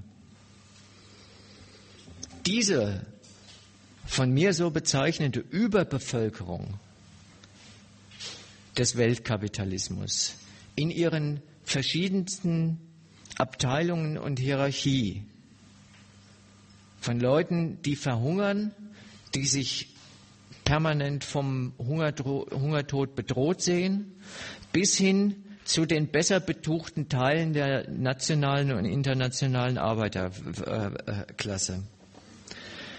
Sind Überbevölkerung nicht im Verhältnis zu den vorhandenen oder herstellbaren Lebensmitteln, sondern sind Überbevölkerung im Verhältnis der Anzahl der Köpfe zu den bezahlbaren Lebensmitteln. Und von diesem, von diesem gültigen Gesetz, was Leute zu Menschen qualifiziert, die zu viel auf dieser Erde sind, ist die dazukommende momentane aktuelle Entwicklung ein ziemlich trauriges Zeugnis.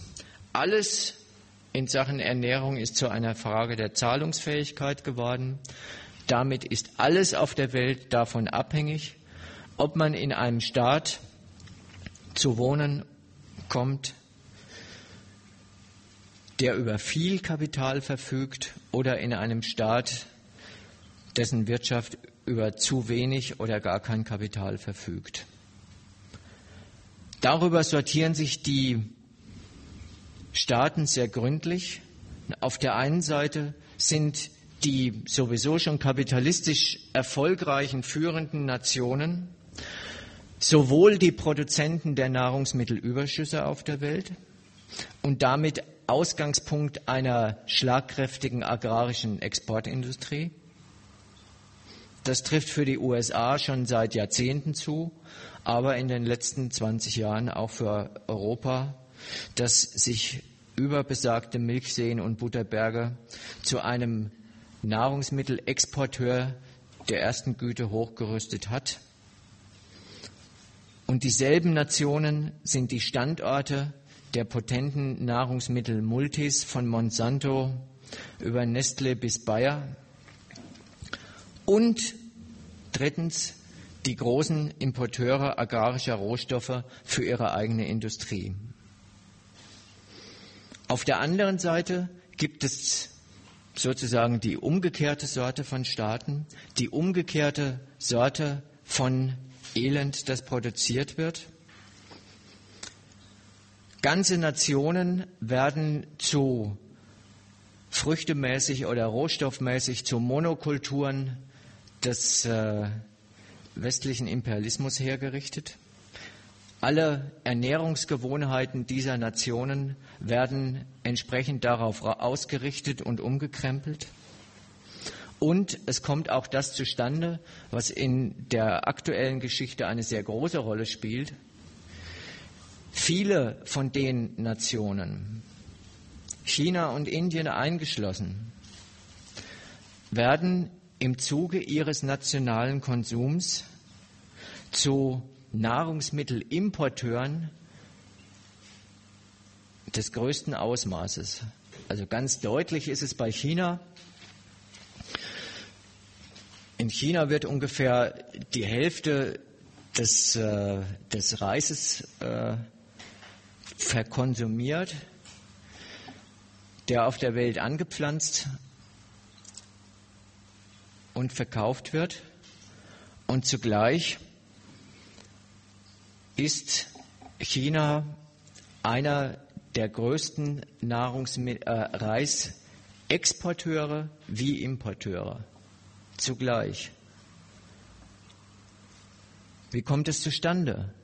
Es kommt deswegen zustande, es gilt für ähnliche asiatische äh, Nationen auch, die Zahlen habe ich jetzt nicht so genau im Kopf, kommt es aber auch nicht so drauf an.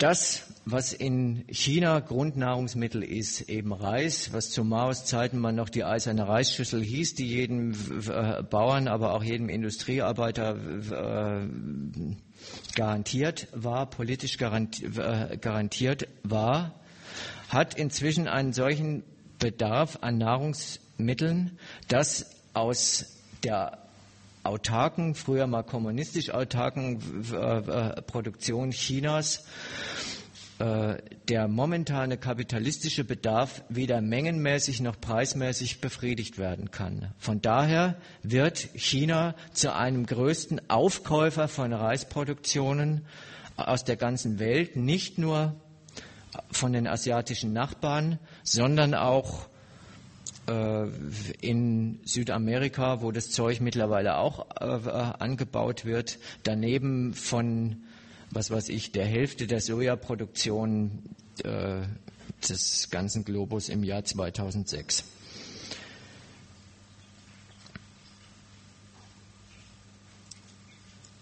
Wofür das steht und die neuesten Entwicklungen sind eine durchaus konsequente Fortschreibung dieser Prinzipien der Konkurrenz mit und der Konkurrenz um Nahrungsmittel auf der Welt. Heißt, das Ausmaß, der, das Ausmaß der Armut von Leuten hängt im Grunde an drei Sachen. Erstens am Status ihrer Nation in der ökonomischen Hierarchie des Weltmarkts. Also wie viel die nationale Bilanz, die Handelsbilanz und die Bilanz aus Kapitalexporten an Zahlungsfähigkeit im Lande überhaupt hergibt. Zweitens daran, was dem eigenen Souverän beziehungsweise den auswärtigen Sponsoren, der Souveräne der dritten Welt, die Ernährung der Bürger und selbst der Unnützen, also der Überbevölkerungsbürger, wert ist. Das macht sich geltend an so Fragen, wie viel will der eigene Staat in Ägypten, in Algerien zum Beispiel für die Preisbindung oder die Subvention von Brot oder Hirse eigentlich noch ausgeben? Oder ist die Ernährung der Bevölkerung gerade im Zuge der Teuerung nur eine steigende und unproduktive Kost?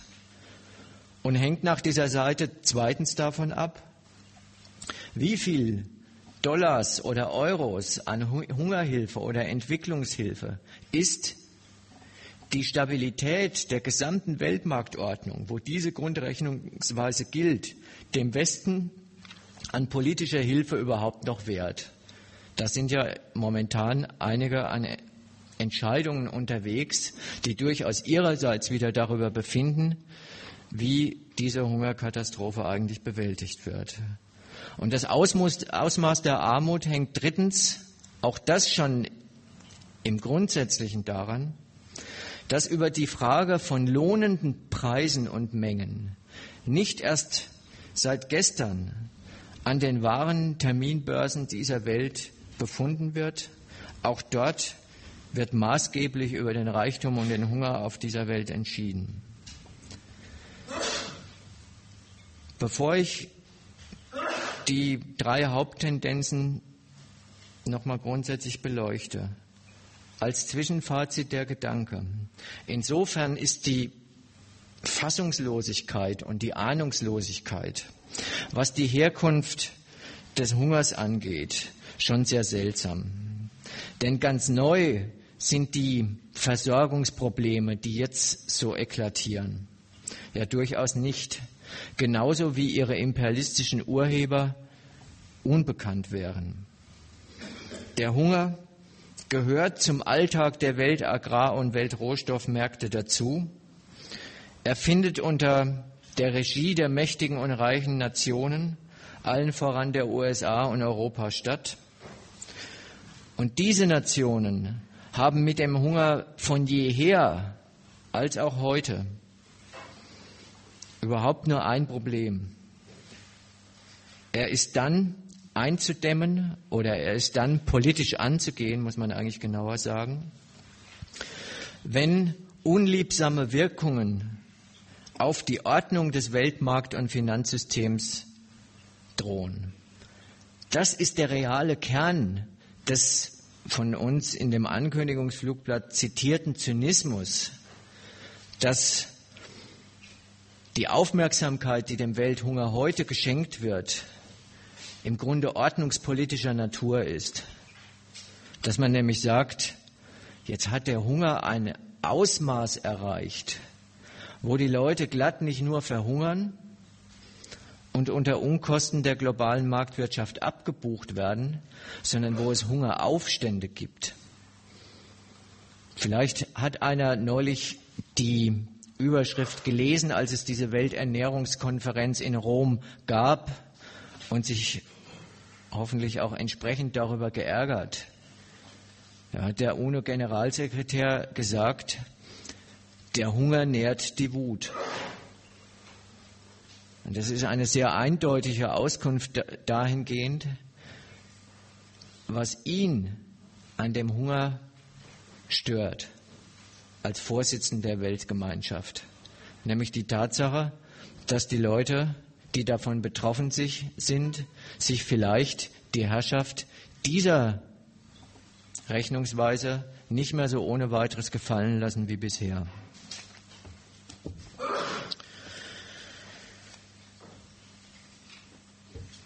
Den Blick auf die Beispiele, auf die zitierten Fälle die den neuen Hunger verursacht haben. Unter einem Blickwinkel will ich voranstellen. Und nochmal auf die Frage, wie verhält es sich eigentlich mit altem und neuen Hunger zueinander, zu erklären. In der Tat, man entnimmt allen Meldungen, das, Rep das Problem der Reproduktion ganzer Volkswirtschaften ist wieder auf der Tagesordnung der Welt. Und das während und obwohl alle Techniken zur Überwindung der Abhängigkeit von der Natur weiter in Kraft sind. Vielleicht ist es aber auch genau umgekehrt. Vielleicht ist es ja gar kein Obwohl. Vielleicht ist es ja die Wahrheit kommt man der Sache so näher. Weil der Kapitalismus sich die Natur so erfolgreich unterworfen hat, weil der Kapitalismus sich den Weltmarkt so erfolgreich zu seinem Mittel gemacht hat, deshalb kehrt die Seuche Hunger in neuer Gestalt zurück. Anders gesagt, es ist eine Konsequenz davon, weil das weltweite Kapital jeden Fitzel, jeden essbaren Fitzel zum Geschäftsmittel gemacht hat, ist manches Lebensmittel, von dem die Völker sich bisher zumindest überlebensmäßig reproduziert haben, gar kein Geschäftsmittel mehr, wird deshalb auch gar nicht weiter produziert oder in geringeren Mengen produziert oder für die bisherigen Massen der Konsumenten unerschwinglich. Und diese These, denke ich, kriegt Gewicht anlässlich dessen, was einem an Ursachen ausgebreitet wird. Nehmt die gestiegene Nachfrage nach Fleisch in China. Nehmt die gestiegene Nachfrage nach Biokraftstoff auf den Weltmärkten. Nehmt auch die wachsende Spekulation des Finanzkapitals auf Lebensmittels und der ganzen Hedgefonds, die ihre Millionen da reinschmeißen. All das für sich und zusammengenommen sorgt für ein geringeres, brutal teureres und auch massiv und qualitativ verändertes Angebot an landwirtschaftlichen Produkten. Und das nicht weil das Gesetz von Angebot und Nachfrage außer Kraft gesetzt wäre, sondern deshalb, weil dieses Gesetz der globalen Marktwirtschaft seine verheerenden Wirkungen entfaltet. Ich will das an den drei Fällen kurz vortragen und vielleicht kommen wir darüber in eine Debatte.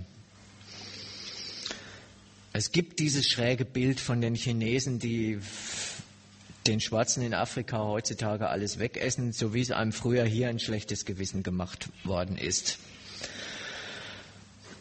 Also auch hier gilt, weder wir damals oder heute, also die Kinder von den Familien in den be betuchteren Ländern, Ländern, noch die hinzukommenden Chinesen heute, essen irgendeinem Afrikaner etwas weg. Das geht nicht. Das geht beim besten Willen nicht, weil man sich die Welt so vorstellt, es ist ein riesiger Topf, in dem wird irgendwas produziert, gekocht und dann halten die Leute ihren Löffel rein und je nachdem, wie groß der Löffel ist oder wie viel sie dafür bezahlen äh, können, kriegen sie ihren Anteil aus diesem Topf oder nicht. Es ist eine extrem alberne Vorstellung dem gegenüber, wie über Konsum oder nicht konsumieren können in dieser Welt tatsächlich entschieden wird. Und trotzdem hat diese Vorstellung einen realen Kern. Wenn also gesagt wird, der vermehrte unzahlungskräftige Konsum der Chinesen ist dafür verantwortlich, dass irgendwo anders auf der Welt Grundnahrungsmittel fehlen, dann hat es eine, allerdings ganz andere beschaffene Wahrheit. Das nimmt Maß daran, dass in China, auch in Indien oder den sogenannten Tigerstaaten, Emerging Markets in Asien, neue Rohstoff Nachfrager als auch Agrarnachfrager durch die Masse des Volks zustande gekommen sind.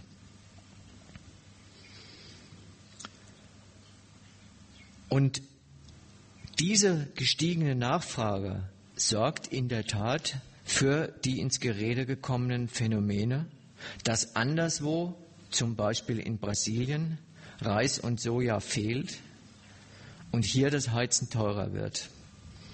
Das sind Fakten. Nochmal, aber nicht, weil anderswo zu viel gefuttert oder hier vermehrt Auto gefahren wird. Hungern oder frieren die Leute in Nigeria oder in Chile. Sondern deswegen, weil die Nahrungsmittelkonzerne, die Lebensmittelindustrie, die in der Tat gestiegene Nachfragemacht der Schwellenländer, der Aufsteigernationen des Weltmarkts sachgerecht dafür ausnutzen, die Preise für Grundnahrungsmittel und erst recht für neue Konsumartikel raufzusetzen und dadurch sozusagen ihren Markt zunehmend nach Asien zu verschieben und aus ärmeren Ländern Südamerikas abzuziehen. Eine zweite, immerzu zitierte Affäre passt genau in dieses Muster rein und äh, überschneidet sich sogar ein bisschen mit dem, äh, mit dem ersten Beispiel. Das ist die Sache mit der Tortilla-Krise in, äh, in Mexiko, die ungefähr schon vor anderthalb Jahren bekannt gemacht worden ist. Was ist da passiert? US-amerikanische Konzerne, die man eigentlich gar nicht so in der Lebensmittelsphäre äh, vermutet, nämlich Exxon, haben den, den mexikanischen Maisbauern ungefähr mehr als die, halbe, die, die Hälfte der Ernte äh, für Mais fürs nächste Jahr schon im Voraus abgekauft. Die haben dankbar eingeschlagen, weil die Konzerne mehr bezahlt haben als äh, die Campesinos in Mexiko für dieses Grundnahrungsmittel Mais daraus werden Tortillas hergestellt, äh, zu zahlen fähig sind. Und weil also genauso wie bei den Indern und den Chinesen mit ihrem gestiegenen Fleischkonsum oder Autokonsum mehr abzusahnen ist, findet eine Verschiebung des Angebots und auch des Weltmarktes in der Tat statt. Es findet eine Veränderung der stofflichen Nachfrage statt. Es findet eine im Zuge davon eine Umwidmung von Anbauflächen statt, sodass zunehmend für Sachen Anbauflächen verwendet werden, die gar nicht mehr unmittelbar was mit Grundnahrungsmittelversorgung zu tun haben, sondern entweder mit Viehfutter, das dafür hergenommen wird, dass man daraus die Schweine und die Rinder macht, die dann irgendwann als Steak in Peking oder in Berlin auf dem Teller landen. Oder indem der Energiesektor, der Kraftstoffsektor in den Lebensmittelmarkt im wahrsten Sinne des Wortes einbricht und Zeug, was bisher in Essen verwandelt worden ist, nun in industrielle Rohstoffe verwandelt. Diese Nachfrage findet statt und sie findet deshalb statt, weil Nahrungsmittel eine Ware wie jede andere geworden sind und damit auch die Basisernährung von gesamten Völkern. Auf der Grundlage, dass man sich mit dem Weltmarkt also tatsächlich davon unabhängig gemacht hatte und hat, dass man nicht nur auf die heimische Ernte und deren Qualität angewiesen ist, sondern agrarische Produ Produkte zum Anlageobjekt, zur Anlagesphäre von Kapital geworden ist, wie jedes andere auch. Dadurch bringt die Gleichgültigkeit gegen die Besonderheit des Gebrauchswerts es dann auch zustande, dass dann irgendjemanden, also den Investoren, die Frage der Versorgung vollkommen gleichgültig ist. Was normalerweise als so etwas betrachtet wird, gilt jetzt plötzlich als total sinn- und maßlose Spekulation. Nicht zur Ehrungsrettung, Ehrenrettung dieser Geier. Die tun schon ihr Übriges dazu und ihren speziellen Part dazu, dass der Hunger auf der Welt erstens existiert und zweitens stattfindet. Dennoch wird in der Abtrennung der kapitalistischen Spekulation des Finanzkapitals, vom normalen Prinzip des Kapitalismus, man der Leistung dieser Abteilung in keinster Weise gerecht. Erstens kann man sich ja durchaus daran erinnern, dass die Übung auch auf lebenswichtige Güter als Quelle privater Bereicherung zu setzen nicht erst an der Börse beginnt sondern das Prinzip kapitalistischer Gebrauchswertproduktion überhaupt ist. Davon war ja eigentlich die ganze Zeit die Rede. Die Herstellung von Nahrungsmitteln ist Mittel zum Zweck und sonst gar nichts. So gesehen ist das Gewerbe der Spekulation auf die Preise und durchaus auch auf die steigenden Preise dieses Zeugs die letzte Sumpfblüte dieses Prinzips. Aus allem in dieser Welt kann ein Geschäft werden, gleichgültig woraus. Was findet dort statt? Man kennt es, kennt es ja vielleicht schon früher aus Filmen über dieses Metier oder jetzt aus den aktuellen Berichten. An so einer Einrichtung wie der Warenbörse in Chicago. Und solche Dinger gibt es in kleinerem Ausmaß mittlerweile überall auf der Welt bis in Mittelstädte in China,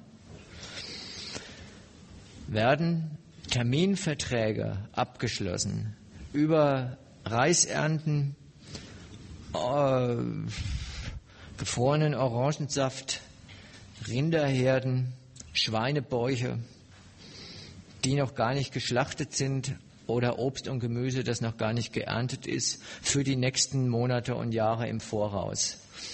Das dient nach der einen Seite hin der Sicherheit der Produzenten, dass sie zu einem schon vor der Ernte kalkulierbaren und festgesetzten Preis verkaufen können.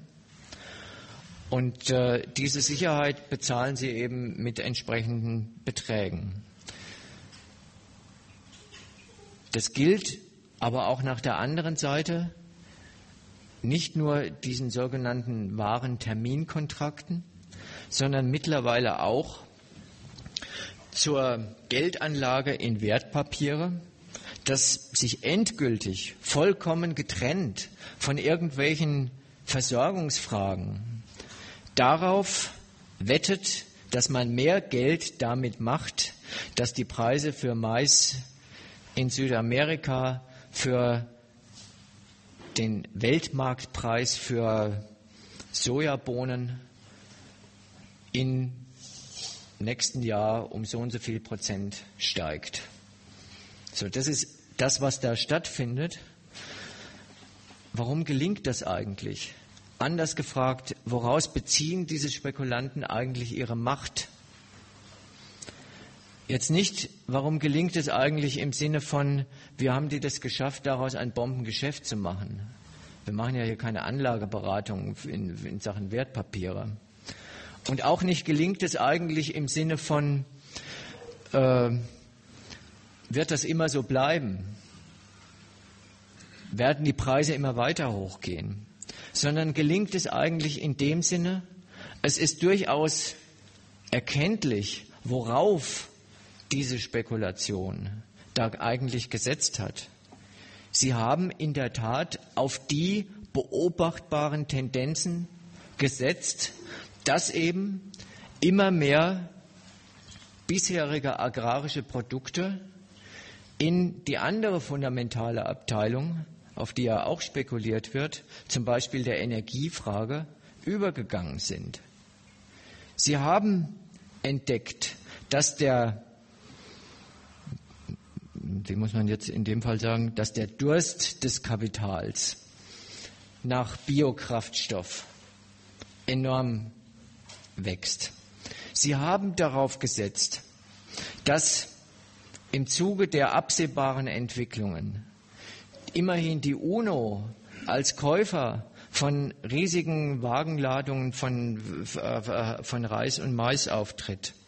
Sie haben darauf gesetzt, dass bisher Nahrungsmittel exportierende Nationen ihre Nahrungsmittelexporte beschränken.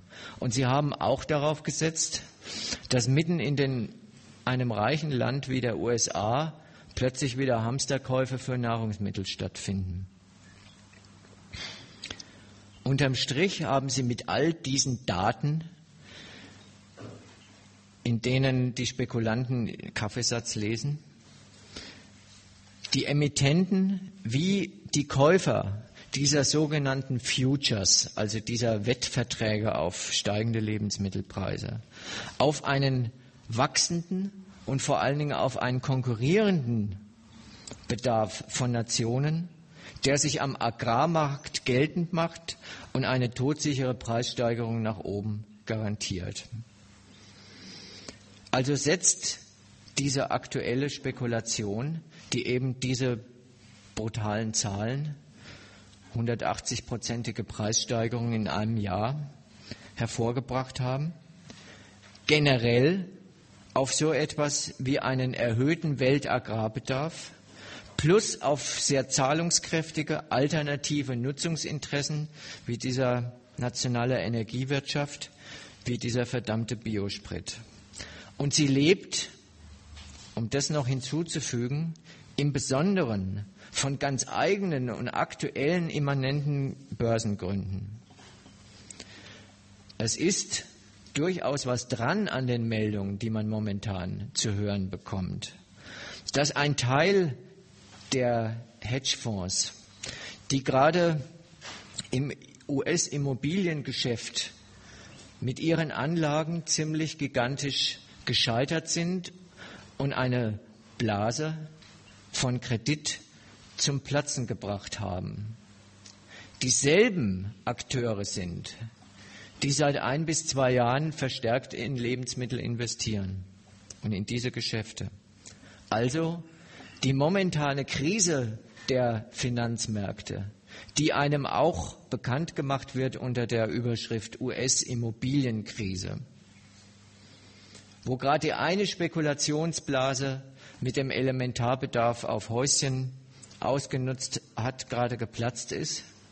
nun zum Wechsel der Sphäre ihrer Geldanlage gebraucht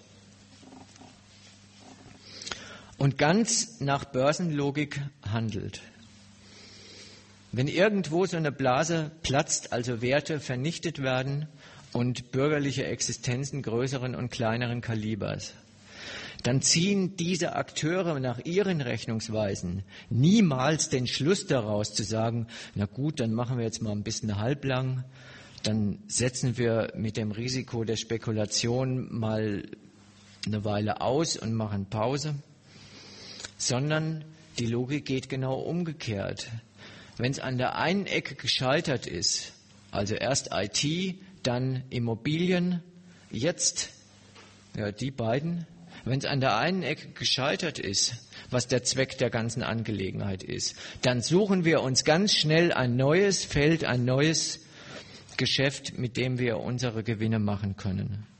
Das ist die Logik, nachdem diese Umwidmung von Kapital, die in der Tat in großem Maße stattgefunden hat, Wirklichkeit wird und in der Weise tatsächlich maßgeblich daran beteiligt, diese neue Hungerkrise zu produzieren. Raus aus der geplatzten Immobilienspekulation, rein in Sojabohnen und schon hat man eine neue Geldanlage und eine äh, Geld, Mehrwert, Schöpfungsmaschine, die ungefähr sich schon wieder in gleichen Dimensionen bewegt wie das, was auf dem Immobilienmarkt und den Wertpapieren darauf vernichtet worden ist. Unterm Strich, und dann mache ich erstmal Schluss an der Stelle, All diese Phänomene, in die man sicherlich noch genauer im Einzelnen einsteigen kann und, äh, und so weiter, sind, wie wir es in der Ankündigung der Veranstaltung gesagt haben, ein Lehrstück in Sachen Globalisierung, in Sachen Verteilung von Reichtum und Armut, im und durch den Kapitalismus. Insofern, als sie die Gleichgültigkeit des Kapitalismus gegen das, womit die entsprechenden Subjekte ihr Geschäft machen, endgültig und brutal auf den Punkt bringt. Wenn die gesamte Landwirtschaft, auch die gesamte Landwirtschaft, an das Geschäft pur überantwortet ist, wenn Produkte, ob Öl oder Mais, als einander gleichgültige Geschäftsartikel umgeschlagen werden, dann ist Nahrung auch Gegenstand von allen gültigen Interessen der Konkurrenz in allen Etagen der kapitalistischen Rechnungsweisen. Und das macht das, was ich da so ein bisschen polemisch auf den Gliederungszettel draufgeschrieben habe, überhaupt erst kompatibel, vergleichbar. Das macht die Frage, verkaufe ich mein Zeug in Gestalt von Brot oder Tortillas, in Gestalt von Biosprit oder realisiere ich den Gewinn in Form von Börsengewinnen. Einander insofern vergleichbar und gleichgültig, als nur eine Frage darüber entscheidet, wo ist am meisten zu holen. Die Konsequenzen haben die entsprechenden Leute, die entsprechenden Subjekte auszubaden. So also sind die verschiedenen Subjekte der Weltwirtschaft, die verschiedenen Teilnehmer der Weltwirtschaft vom Hunger ganz verschieden betroffen gemacht. Man kann sich ja vielleicht auch mal so zurechtlegen. Globalisierung in, in dieser Gestalt. Auf diese Art und Weise kriegen die lokalen Konsumenten vor Ort, ob in Ägypten oder in der Elfenbeinküste, es überhaupt mit den Wirkungen des globalen Kapitalismus und der Orte, die sie niemals in ihrem Leben betreten werden, zum Beispiel einer wahren Terminbörse als Konsumenten, überhaupt zu tun. Sie kriegen es als Hungerleider mit den Wirkungen der Weizenbörse in Chicago zu tun. Sie kriegen es damit zu tun, dass China einen gigantischen Aufstieg mit seinem neuen Kapitalismus auf der Welt hingelegt hat, die sie in ihrer Heimat den abgehängten Nationen dieser Konkurrenz noch ein Stück, noch ein Stück ärmer macht. Und der aktuelle Preisschub ist in der Tat von einem solchen Ausmaß, dass diese Leute noch ein Stück mehr und für viele mit tödlichen Konsequenzen vom Konsum abgeschnitten werden. Ihre Kaufkraft ist dem Niveau, auch dem neuen Niveau, für lohnende Preise, das die Geschäftswelt herbeigehebelt hat, einfach nicht mehr gewachsen und scheidet deshalb aus dem Konsum aus. Und umgekehrt sortieren sich die Produzenten danach, ob sie dem Niveau von Rentabilität überhaupt noch entsprechen können. Jetzt ist mit den neuen Preisen für Nahrungsmittel nicht nur fürs Verkaufen, sondern auch fürs Produzieren ein durchaus entscheidendes neues Datum gesetzt. Die Nationen bzw. die multinationalen Konzerne, die auf deren Boden agieren, sind vor die Frage gestellt, ob sie es schaffen, mit ihrem Kapitalvorschuss weltmarktfähiges Zeug, Lebensmittel zu säen und zu ernten. Und das ist und bleibt ausschließlich einer Frage des, der Größe des Kapitals, die, dafür, die darüber entscheidet, wie die Verteilung ausfällt. Also ein letztes Beispiel noch für dieses, äh, äh, für dieses Prinzip ist die berühmte Gentechnik, die ja gerade auf dem landwirtschaftlichen Sektor in dieser Frage unabhängig machen vom Risiko Überwinden von äh, äh, Naturschranken einen enormen Fortschritt hervorgebracht hat.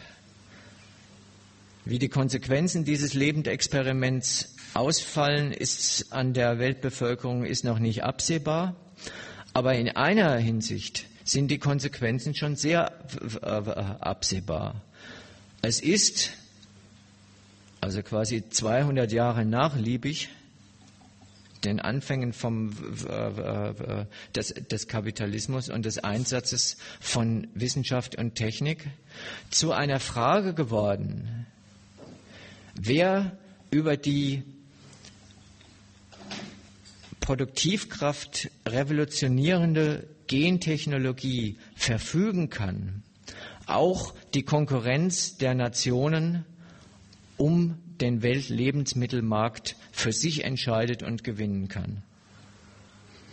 Sodass man also sagen muss, Globalisierung jetzt nicht als Globalisierung von Handel, sondern Globalisierung als entschränkte Konkurrenz der Nationen, um auch diese Sorte Reichtum für sich zu entscheiden, ist erstens schon für den ganz normalen Grad der Verelendung verantwortlich und in zweiter Instanz auch für das verantwortlich, was jetzt noch an verheerenden Wirkungen hinzugekommen ist. Und das das Programm ist, was damit auch ein neues, entscheidendes Datum für die Konkurrenz der Staaten untereinander setzt.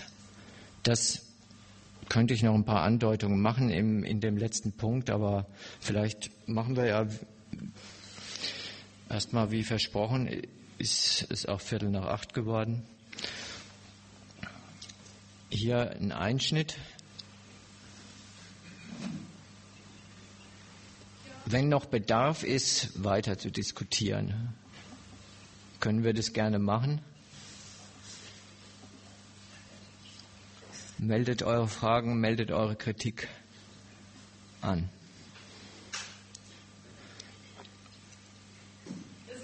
Hm?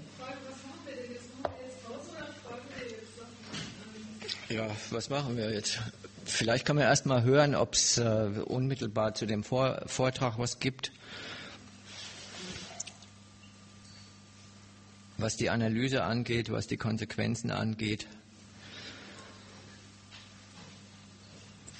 Ansonsten müssen wir, müssen wir jetzt, jetzt halt einfach beschließen. Wir können auch sagen, wir machen fünf Minuten Pause, jeder holt sich was zu trinken und wer noch weiter diskutieren will, tut das.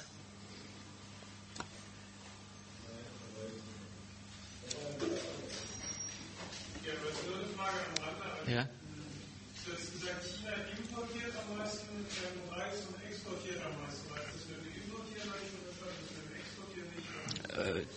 Das war auch, glaube ich, nicht ganz korrekt, was ich da gesagt habe.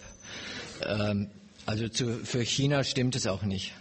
Also für China ist es so, da ist das Missverhältnis so, der, äh, dort wird die Hälfte des, ungefähr die Hälfte des Reises weltweit äh, äh, konsumiert. Sie haben gleichzeitig aber nur sieben Prozent der Anbauflächen für Reis auf, auf dieser Welt. Deswegen nimmt mit wachsender chinesischer Bevölkerung, erstens, zweitens mit wachsender Kaufkraft, zumindest eines Teils der chinesischen Bevölkerung, die jetzt in den Städten und außenrum äh, gelandet sind, äh, äh, der Konsumbedarf zu, sodass China nur einen auf, auf seinen Ländereien nur einen geringen Teil des nationalen Bedarfs deckt und den Rest auf, äh, äh, auf dem asiatischen, aber durchaus auch auf äh, weiter entfernten Kontinenten äh, äh, einkauft, importiert. Äh, noch viel extremer auf dem anderen Sektor Soja da ist es, da ist es so, wie ich es nachgelesen äh, habe, dass mittlerweile ganze äh, Flächen des Regenwaldes zum Beispiel, der in äh, Brasilien abgeholzt äh, wird, zur Anpflanzung von, äh, von Sojaprodukten äh, umgewidmet wird und damit im Grunde äh, weniger der heimische als nahezu der gesamte äh, fernöstliche Markt beliefert wird. Also ist das ein, äh, sind das wesentliche Felder, die dafür, äh, die dafür sprechen? Da kommen sich der Gesichtspunkt der Versorgung des Volks und der geschäftlich ausnutzbaren Versorgung des Volks miteinander in die Quere. Das ist den Staaten, auch mittlerweile dem chinesischen Staat, kein Problem, weil vom Programm der eisernen Reisschüssel, was ja keine Frage des Preises war, hat er sich längst verabschiedet mit seinem Übergang zum Kapitalismus und zum schlagkräftigen Akteur auf dem Weltmarkt werden nicht nur werden zu wollen, sondern das auch ein Stück weit hingekriegt zu haben. Dafür ist die Frage von Import und Export eigentlich überhaupt wichtig und man merkt es jetzt an der, äh, äh, an der Stelle, dass das ein Objekt der Konkurrenz von Nationen um die Befriedigung beider Gesichtspunkte geht, dass manche Nationen anlässlich der neuesten Entwicklungen, die bei Ihnen tatsächlich viel durcheinander bringt in der Handelsbilanz,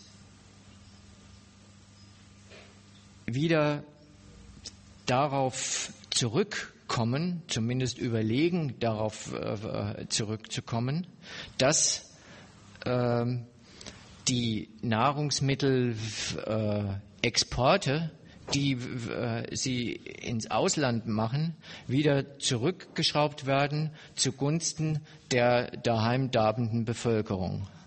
Das hatte ich in diesem Beispiel, äh, also gut, dass du das nochmal dran erinnerst, durcheinander gebracht. Da habe ich nicht an China gedacht, sondern zum Beispiel an Indonesien. Da ist es so. Das ist ja auch ein sehr bevölkerungsreiches äh, Land.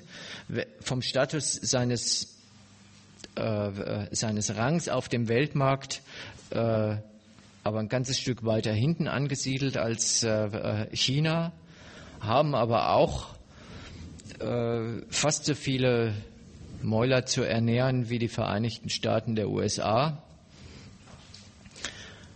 sind, und bei denen äh, äh, ist es tatsächlich so, äh, äh,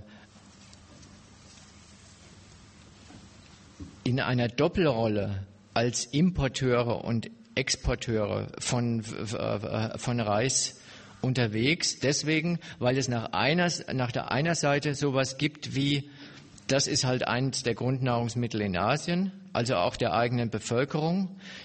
Dafür gibt es einen Preis, der ist politisch subventioniert. Zugleich gibt es einen anderen Preis, nämlich den Weltmarktpreis. Zudem werden Teile der nationalen Reisernte auf die Märkte dieser Welt verschippert und verhökert. Eine Konsequenz die aufgrund der Weltmarktpreise, die ja dann bei dem Reisvertilger in Indonesien jetzt auch verstärkt wieder ankommen, war und ist, dass die indonesische Regierung, die thailändische glaube ich auch, und in Philippinen ist es ähnlich, einen Exportstopp für Reis verhängt haben, um die zusammengebrochene oder weitgehend zusammengebrochene Versorgung der heimischen Bevölkerung mit, äh, mit Reis vor dem endgültigen Zusammenbruch und Ruin äh, zu bewahren. Jetzt gibt es daran eigentlich was sehr Auffälliges. Man kann sich einerseits erklären, wie diese Nationen drauf kommen. Sie sind konfrontiert mit einer ihnen jetzt unliebsamen, dramatisch unliebsamen Wirkung dessen, dass auch für sie die Exporte auf den Weltmarkt und damit die Unterordnung ihrer Landwirtschaft unter die Konkurrenzkriterien des Weltmarkts ein Lebensmittel sein sollte. Das Verhältnis zwischen Versorgung und Geschäft, das damit zu machen ist, hat ihnen offenbar mit, sagen wir mal, dem normalen Satz an Unterernährung und Hungertoten in ihrer eigenen Bevölkerung ganz gut gefallen. Das war der Preis, den sie für ihre Erfolge auf dem Weltmarkt gerne gezahlt haben. Ob mit oder ohne Hungerdemonstrationen, darauf aufmerksam gemacht, stellen Sie fest, dass der Weltmarkt für Sie im Zuge von verdoppelten bis verdreifachten Preisen das Lebensmittel nicht mehr ist, das er bis dato war.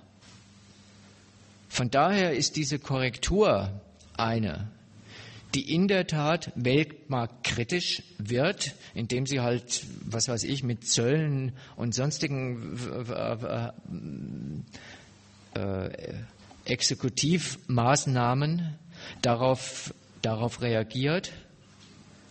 Weltmarktkritisch in dem Sinne, wir müssen andere Prioritäten setzen ohne dass Sie jetzt gleich sagen, das Experiment Weltmarkt ist gescheitert oder sonst irgendwas. Es ist erkenntlich eine politische Notmaßnahme. Was daran aber auch äh, auffällig ist, das ist die andere Seite, nämlich die harsche Kritik, die solche Maßnahmen seitens der führenden Weltmarktnationen äh, erfährt. Also wenn jetzt gebrüllt wird, es darf auf die Hungerkrise mit, in keinem Fall mit protektionistischen Maßnahmen reagiert werden, worunter eben so etwas fällt, dass man sagt, wir, wir entziehen äh, äh unsere Produkte, zumindest in gewissen Teilen oder zeitweise dem Weltmarkt. ist ein Bestehen darauf und nicht nur ein ideologisches, sondern ein praktisches Bestehen darauf, dass die maßgeblichen Hüter des Weltmarkts dafür sorgen wollen, dass sich der freien Konkurrenz niemand entzieht.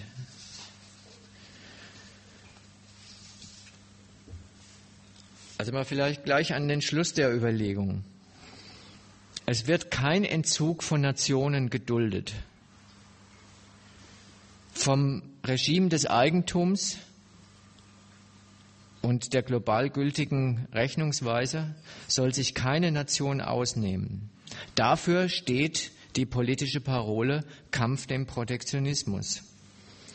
Diese Nationen sind als Weltzulieferer für Reis und so weiter eingeplant und sollen gefälligst so funktionieren und deswegen ihr Problem mit dem Hunger ganz anders in den Griff kriegen, als sie es tun.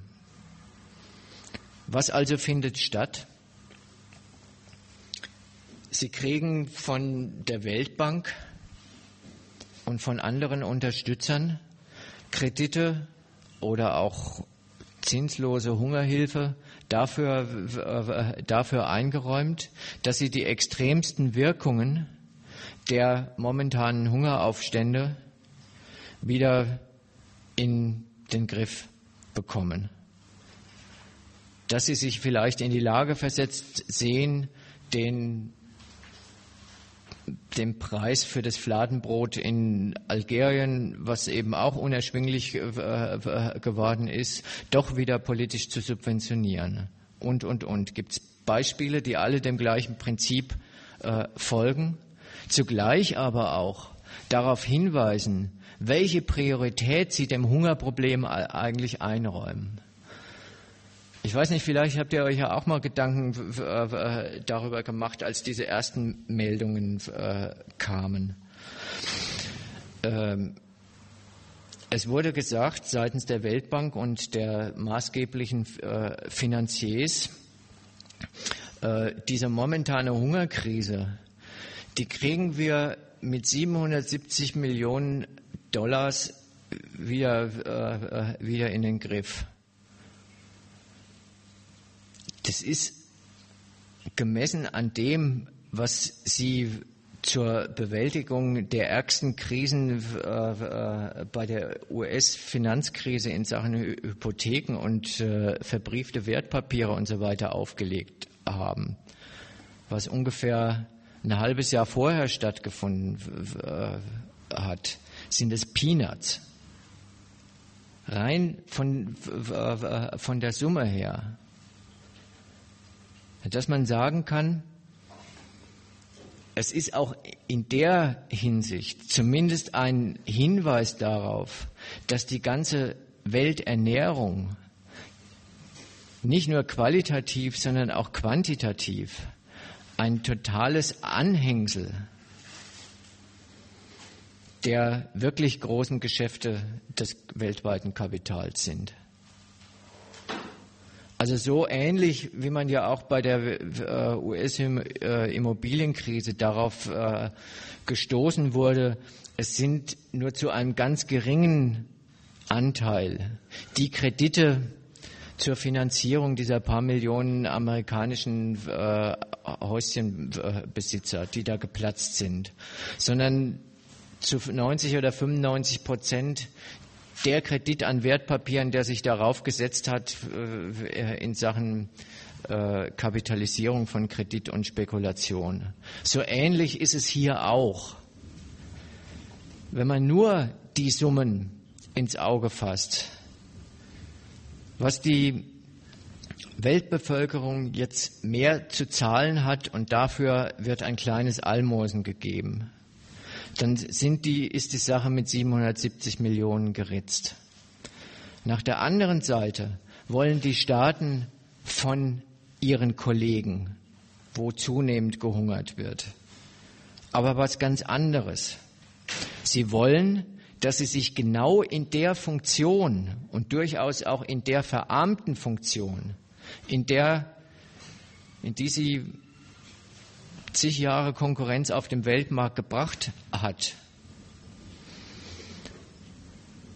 erhalten. Der Wille, an dieser Konkurrenz und in genau dieser Rolle teilzunehmen, darf nicht aufgekündigt werden. Das merkt man gerade an der kritischen Sicht von diesen Eindringlungen, Eindringlungen Auf, Aufsteigernationen in den, äh, in, in den Weltmarkt. Wenn das chinesische Engagement in Afrika kritisch beleuchtet wird, die spendieren in, äh, in Darfur ja nur deswegen Lebensmittel, weil sie an die Ressourcen dieses Landes rankommen, ist ein gängiger Vorwurf äh, hierzulande. Dann bringen diejenigen, die den Vorwurf erheben, eigentlich das Prinzip zur Anschauung, worum es bei Ressourcen geht, nämlich nationale Beschlagnahmung davon, und sagen im gleichen Atemzug, dass das, was Sie sich an Anspruch herausnehmen, China und Indien und ähnlichen Nationen keineswegs gestattet ist. Das ist also das Wahrmachen von dem, was am Anfang äh, geheißen hat, Versorgung hat von Seiten derjenigen, die Versorgungssicherheit herstellen wollen, die jeweiligen nationalen Herrschaften, ein entscheidendes Attribut. Es geht um die Herrschaft, um die Versorgung ihres Volkes. Im Unterschied, man muss sogar genauer sagen, im Gegensatz zu anderen. Also das habe ich zumindest daraus geschlossen, wenn man neuerdings in, aus dem Munde von westlichen Politikern sowas hören kann wie die Parole vom Nahrungsmittelpatriotismus. Das hat der Sarkozy erfunden in einem doppelten, in einer doppelten Weise. Er wollte erstens darauf aufmerksam machen, dass es eigentlich nicht angeht, dass Nationen sich dem freien Weltmarkt dadurch entziehen, dass sie womöglich zuerst an ihre Bevölkerung und dann an die Geschäfte der multinationalen Konzerne denken. Insofern will er sagen, das steht eigentlich denen nicht zu. Es will aber auch genauso sagen, uns, sagen wir mal Frankreich oder der Europäischen Union, steht ein entsprechender Nahrungsmittelpatriotismus allemal zu. Und das spielt sich nicht nur auf der Ebene von äh, äh, propagandistischer Hetze statt, sondern die propagandistische Hetze gegen gerade die Chinesen ist eigentlich der ideologische Überbau zu dem, was tatsächlich auch an dieser Front jetzt stattfindet. Es ist nämlich durchaus eine neue und kennzeichnende Tendenz, wenn jetzt auch die Nahrungsmittelfrage zu einer Frage nationaler Ressourcen erhoben wird. Und nach der Seite hin eine Bestätigung, was ich am Anfang des dritten Punkts oder zweiten Punkts in Sachen äh, äh, Autarkie gesagt habe. Wenn jetzt nicht nur stofflich, also nehmt immer wieder dieses blöde Biosprit-Beispiel. Ein Teil der Nahrungsmittelproduktion, des Nahrungsmittelreichtums dahingehend umgewidmet wird, dass daraus Energie gewonnen wird, dann findet auch eine Umwidmung dahingehend statt, wofür gerade Energie steht, das muss man nämlich nicht nur einfach kaufen können, sondern darüber muss man verfügen können. Und verfügen kann man nur darüber und dann, wenn man über die Quellen verfügt. Das, was einem beim Öl seit 1970 so geläufig ist, die Scheichs sitzen auf unserem Öl und drehen uns den Ölhahn ab, reproduziert sich auf neuer Stufenleiter, zum Beispiel gegen China, als unliebsame Folge des kapitalistischen Erfolgs dieser Aufsteigernation mit ihrem 1,3 Milliarden Volk.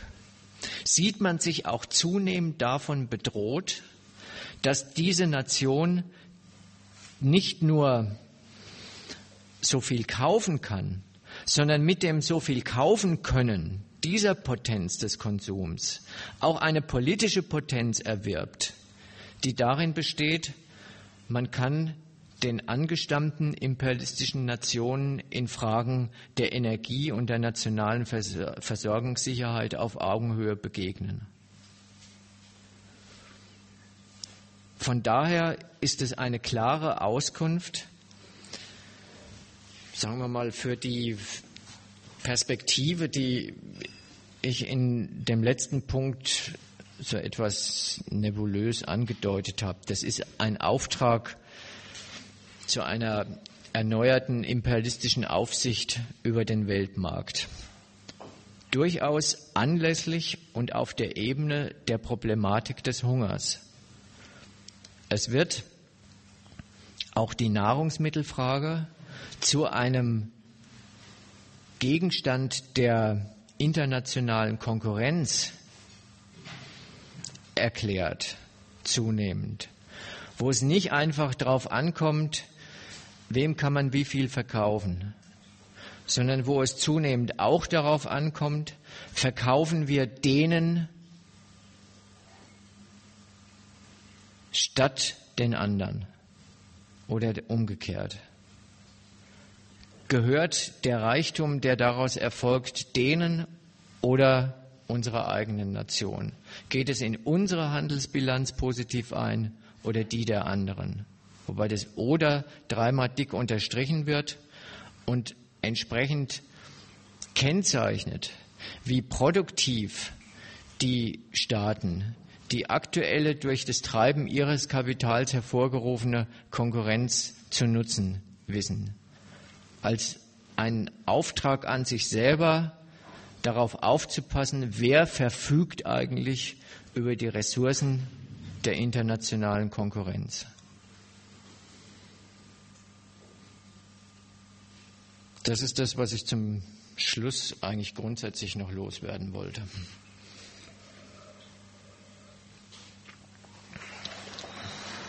Wie steht's?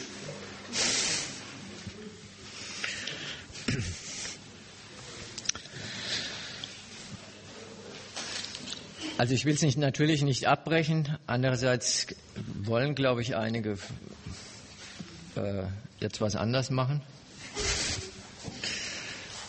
Also wenn es zu diesem grundsätzlichen noch irgendwie Fragen oder auch ganz andere Einschätzungen gibt, dann gerne noch oder wir führen es noch im kleineren Kreis äh, äh, fort.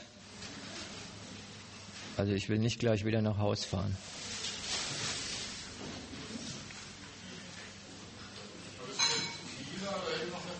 Ja. selber versorgt. Also da ist ja die äh, Reisproduktion gelaufen. Lauter China hat sich doch früher selber versorgen können mit ihrer Reisproduktion. Dass jetzt äh, das Leben also am Mehrbedarf hängt, ist mir nicht ganz so klar. Ich denke auch, dass Sie die Rechnung aufmachen, dass Sie das einfach billiger auf dem Weltmarkt kaufen können, anstatt es äh, unbedingt selber zu produzieren. Auf der einen Seite habe ich da gehört, dass ja äh, es sehr ein großer Teil der Landbevölkerung überflüssig worden ist, also da gar nichts mehr produziert. Und als äh, hungernde Landbevölkerung irgendwo in den Bergwerken äh, sich verheizen lassen muss. Das, und das äh, zieht ja natürlich wieder die Nachfrage der Chinesen auf dem Weltmarkt äh, hinterher gegenüber anderen Staaten, die auch früher nur Lebensmittelproduzenten waren, aber nicht für ihre Bevölkerung, sondern für den Weltmarkt. Es hat ja Afrika einen Großteil von Lebensmittelprodukten für die äh, europäische Viehmessung produziert. Tapiok, Maniok und das ganze Zeug wird in einer Schweinemästerei verfüttert. Also so arg neu ist diese Sache eigentlich nicht.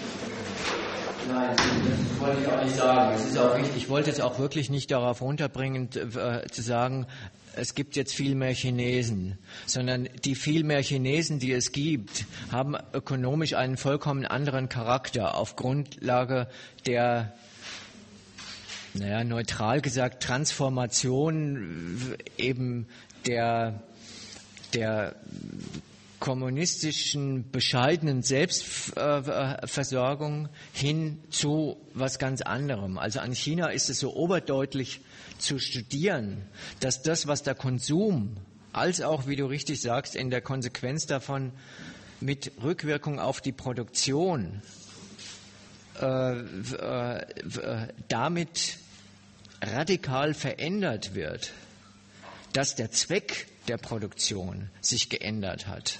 Also eigentlich, wenn man diesen Vorher-Nachher-Vergleich bei China macht, kann man gar nicht so sagen, konnten sie sich vorher mit Reis versorgen und heute, äh, äh, und heute müssen sie ihn importieren, sondern dass sie sich vorher mit Reis versorgt äh, haben, war im Rahmen ihres äh, Programms und da war das Verhältnis zum Weltmarkt gar nicht gegeben. Sie haben ja gesagt, wir, wir schotten uns ab.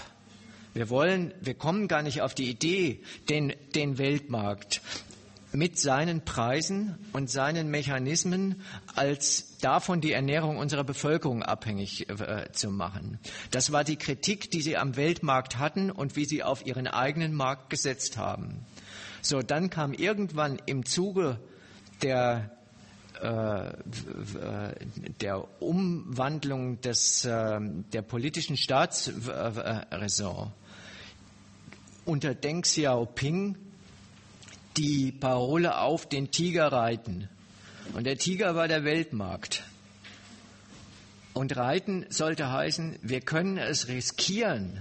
Wir sind stark genug dafür, dass wir uns dass wir uns davon abhängig machen, was vorher durchaus als Gefahr gesehen worden ist, dass wir uns Ernähr den Berechnungen des internationalen Kapitalismus mit der Ernährung von unserer Bevölkerung äh, ausliefern.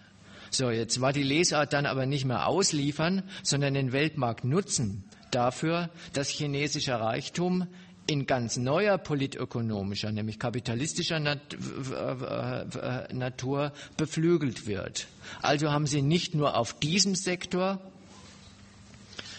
sich auf den Weltmarkt eingelassen, auf ihn als Instrument gesetzt, sondern hat unmittelbar das zur Konsequenz, dass auch an, äh, an der an den Sphären, wenn man es mal so neutral ausdrücken will, der, der chinesischen äh, Produktion sich total was geändert hat. Also wo, wofür wird der Boden genutzt, ist dann nicht mehr die Frage, welche Lebensmittel gibt er her, sondern wie profitabel ist er benutzt, wie, wie profitabel ist er zu nutzen. Dadurch fallen nehmen nicht nur auf der einen Seite äh, äh, Konsumenten zu und verändern ihre äh, Bedürfnisse für ihre Existenz, sondern auf der anderen Seite fallen, wie du sehr richtig bemerkst, auch jede Menge Produzenten aus. Also auch das ist ja ein neues Verhältnis, was da einreißt. Und insofern ist das wirklich eine, eine Fallstudie, an der es so oberdeutlich wird, welche Konsequenzen es hat, wenn man die Produktion von Nahrungsmitteln dem kapitalistischen Rechnungswesen unterwirft.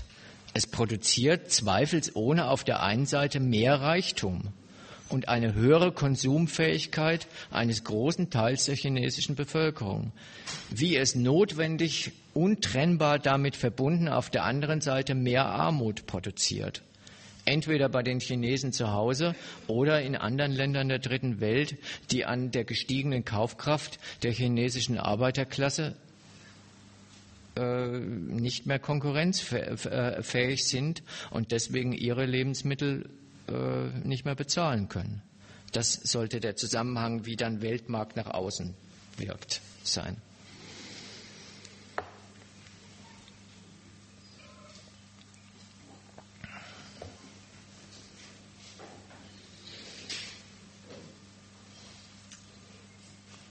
Also wie gesagt, ich weise noch mal darauf hin, wer noch Lesebedarf äh, hat in, äh, in diese Richtung, äh, eine Fassung dessen, was ich heute referiert habe, teilweise ausgeführt äh, habe, ist in dem neuen Gegenstandpunkt, in diesem Artikel Alter Hunger, Neuer Hunger äh,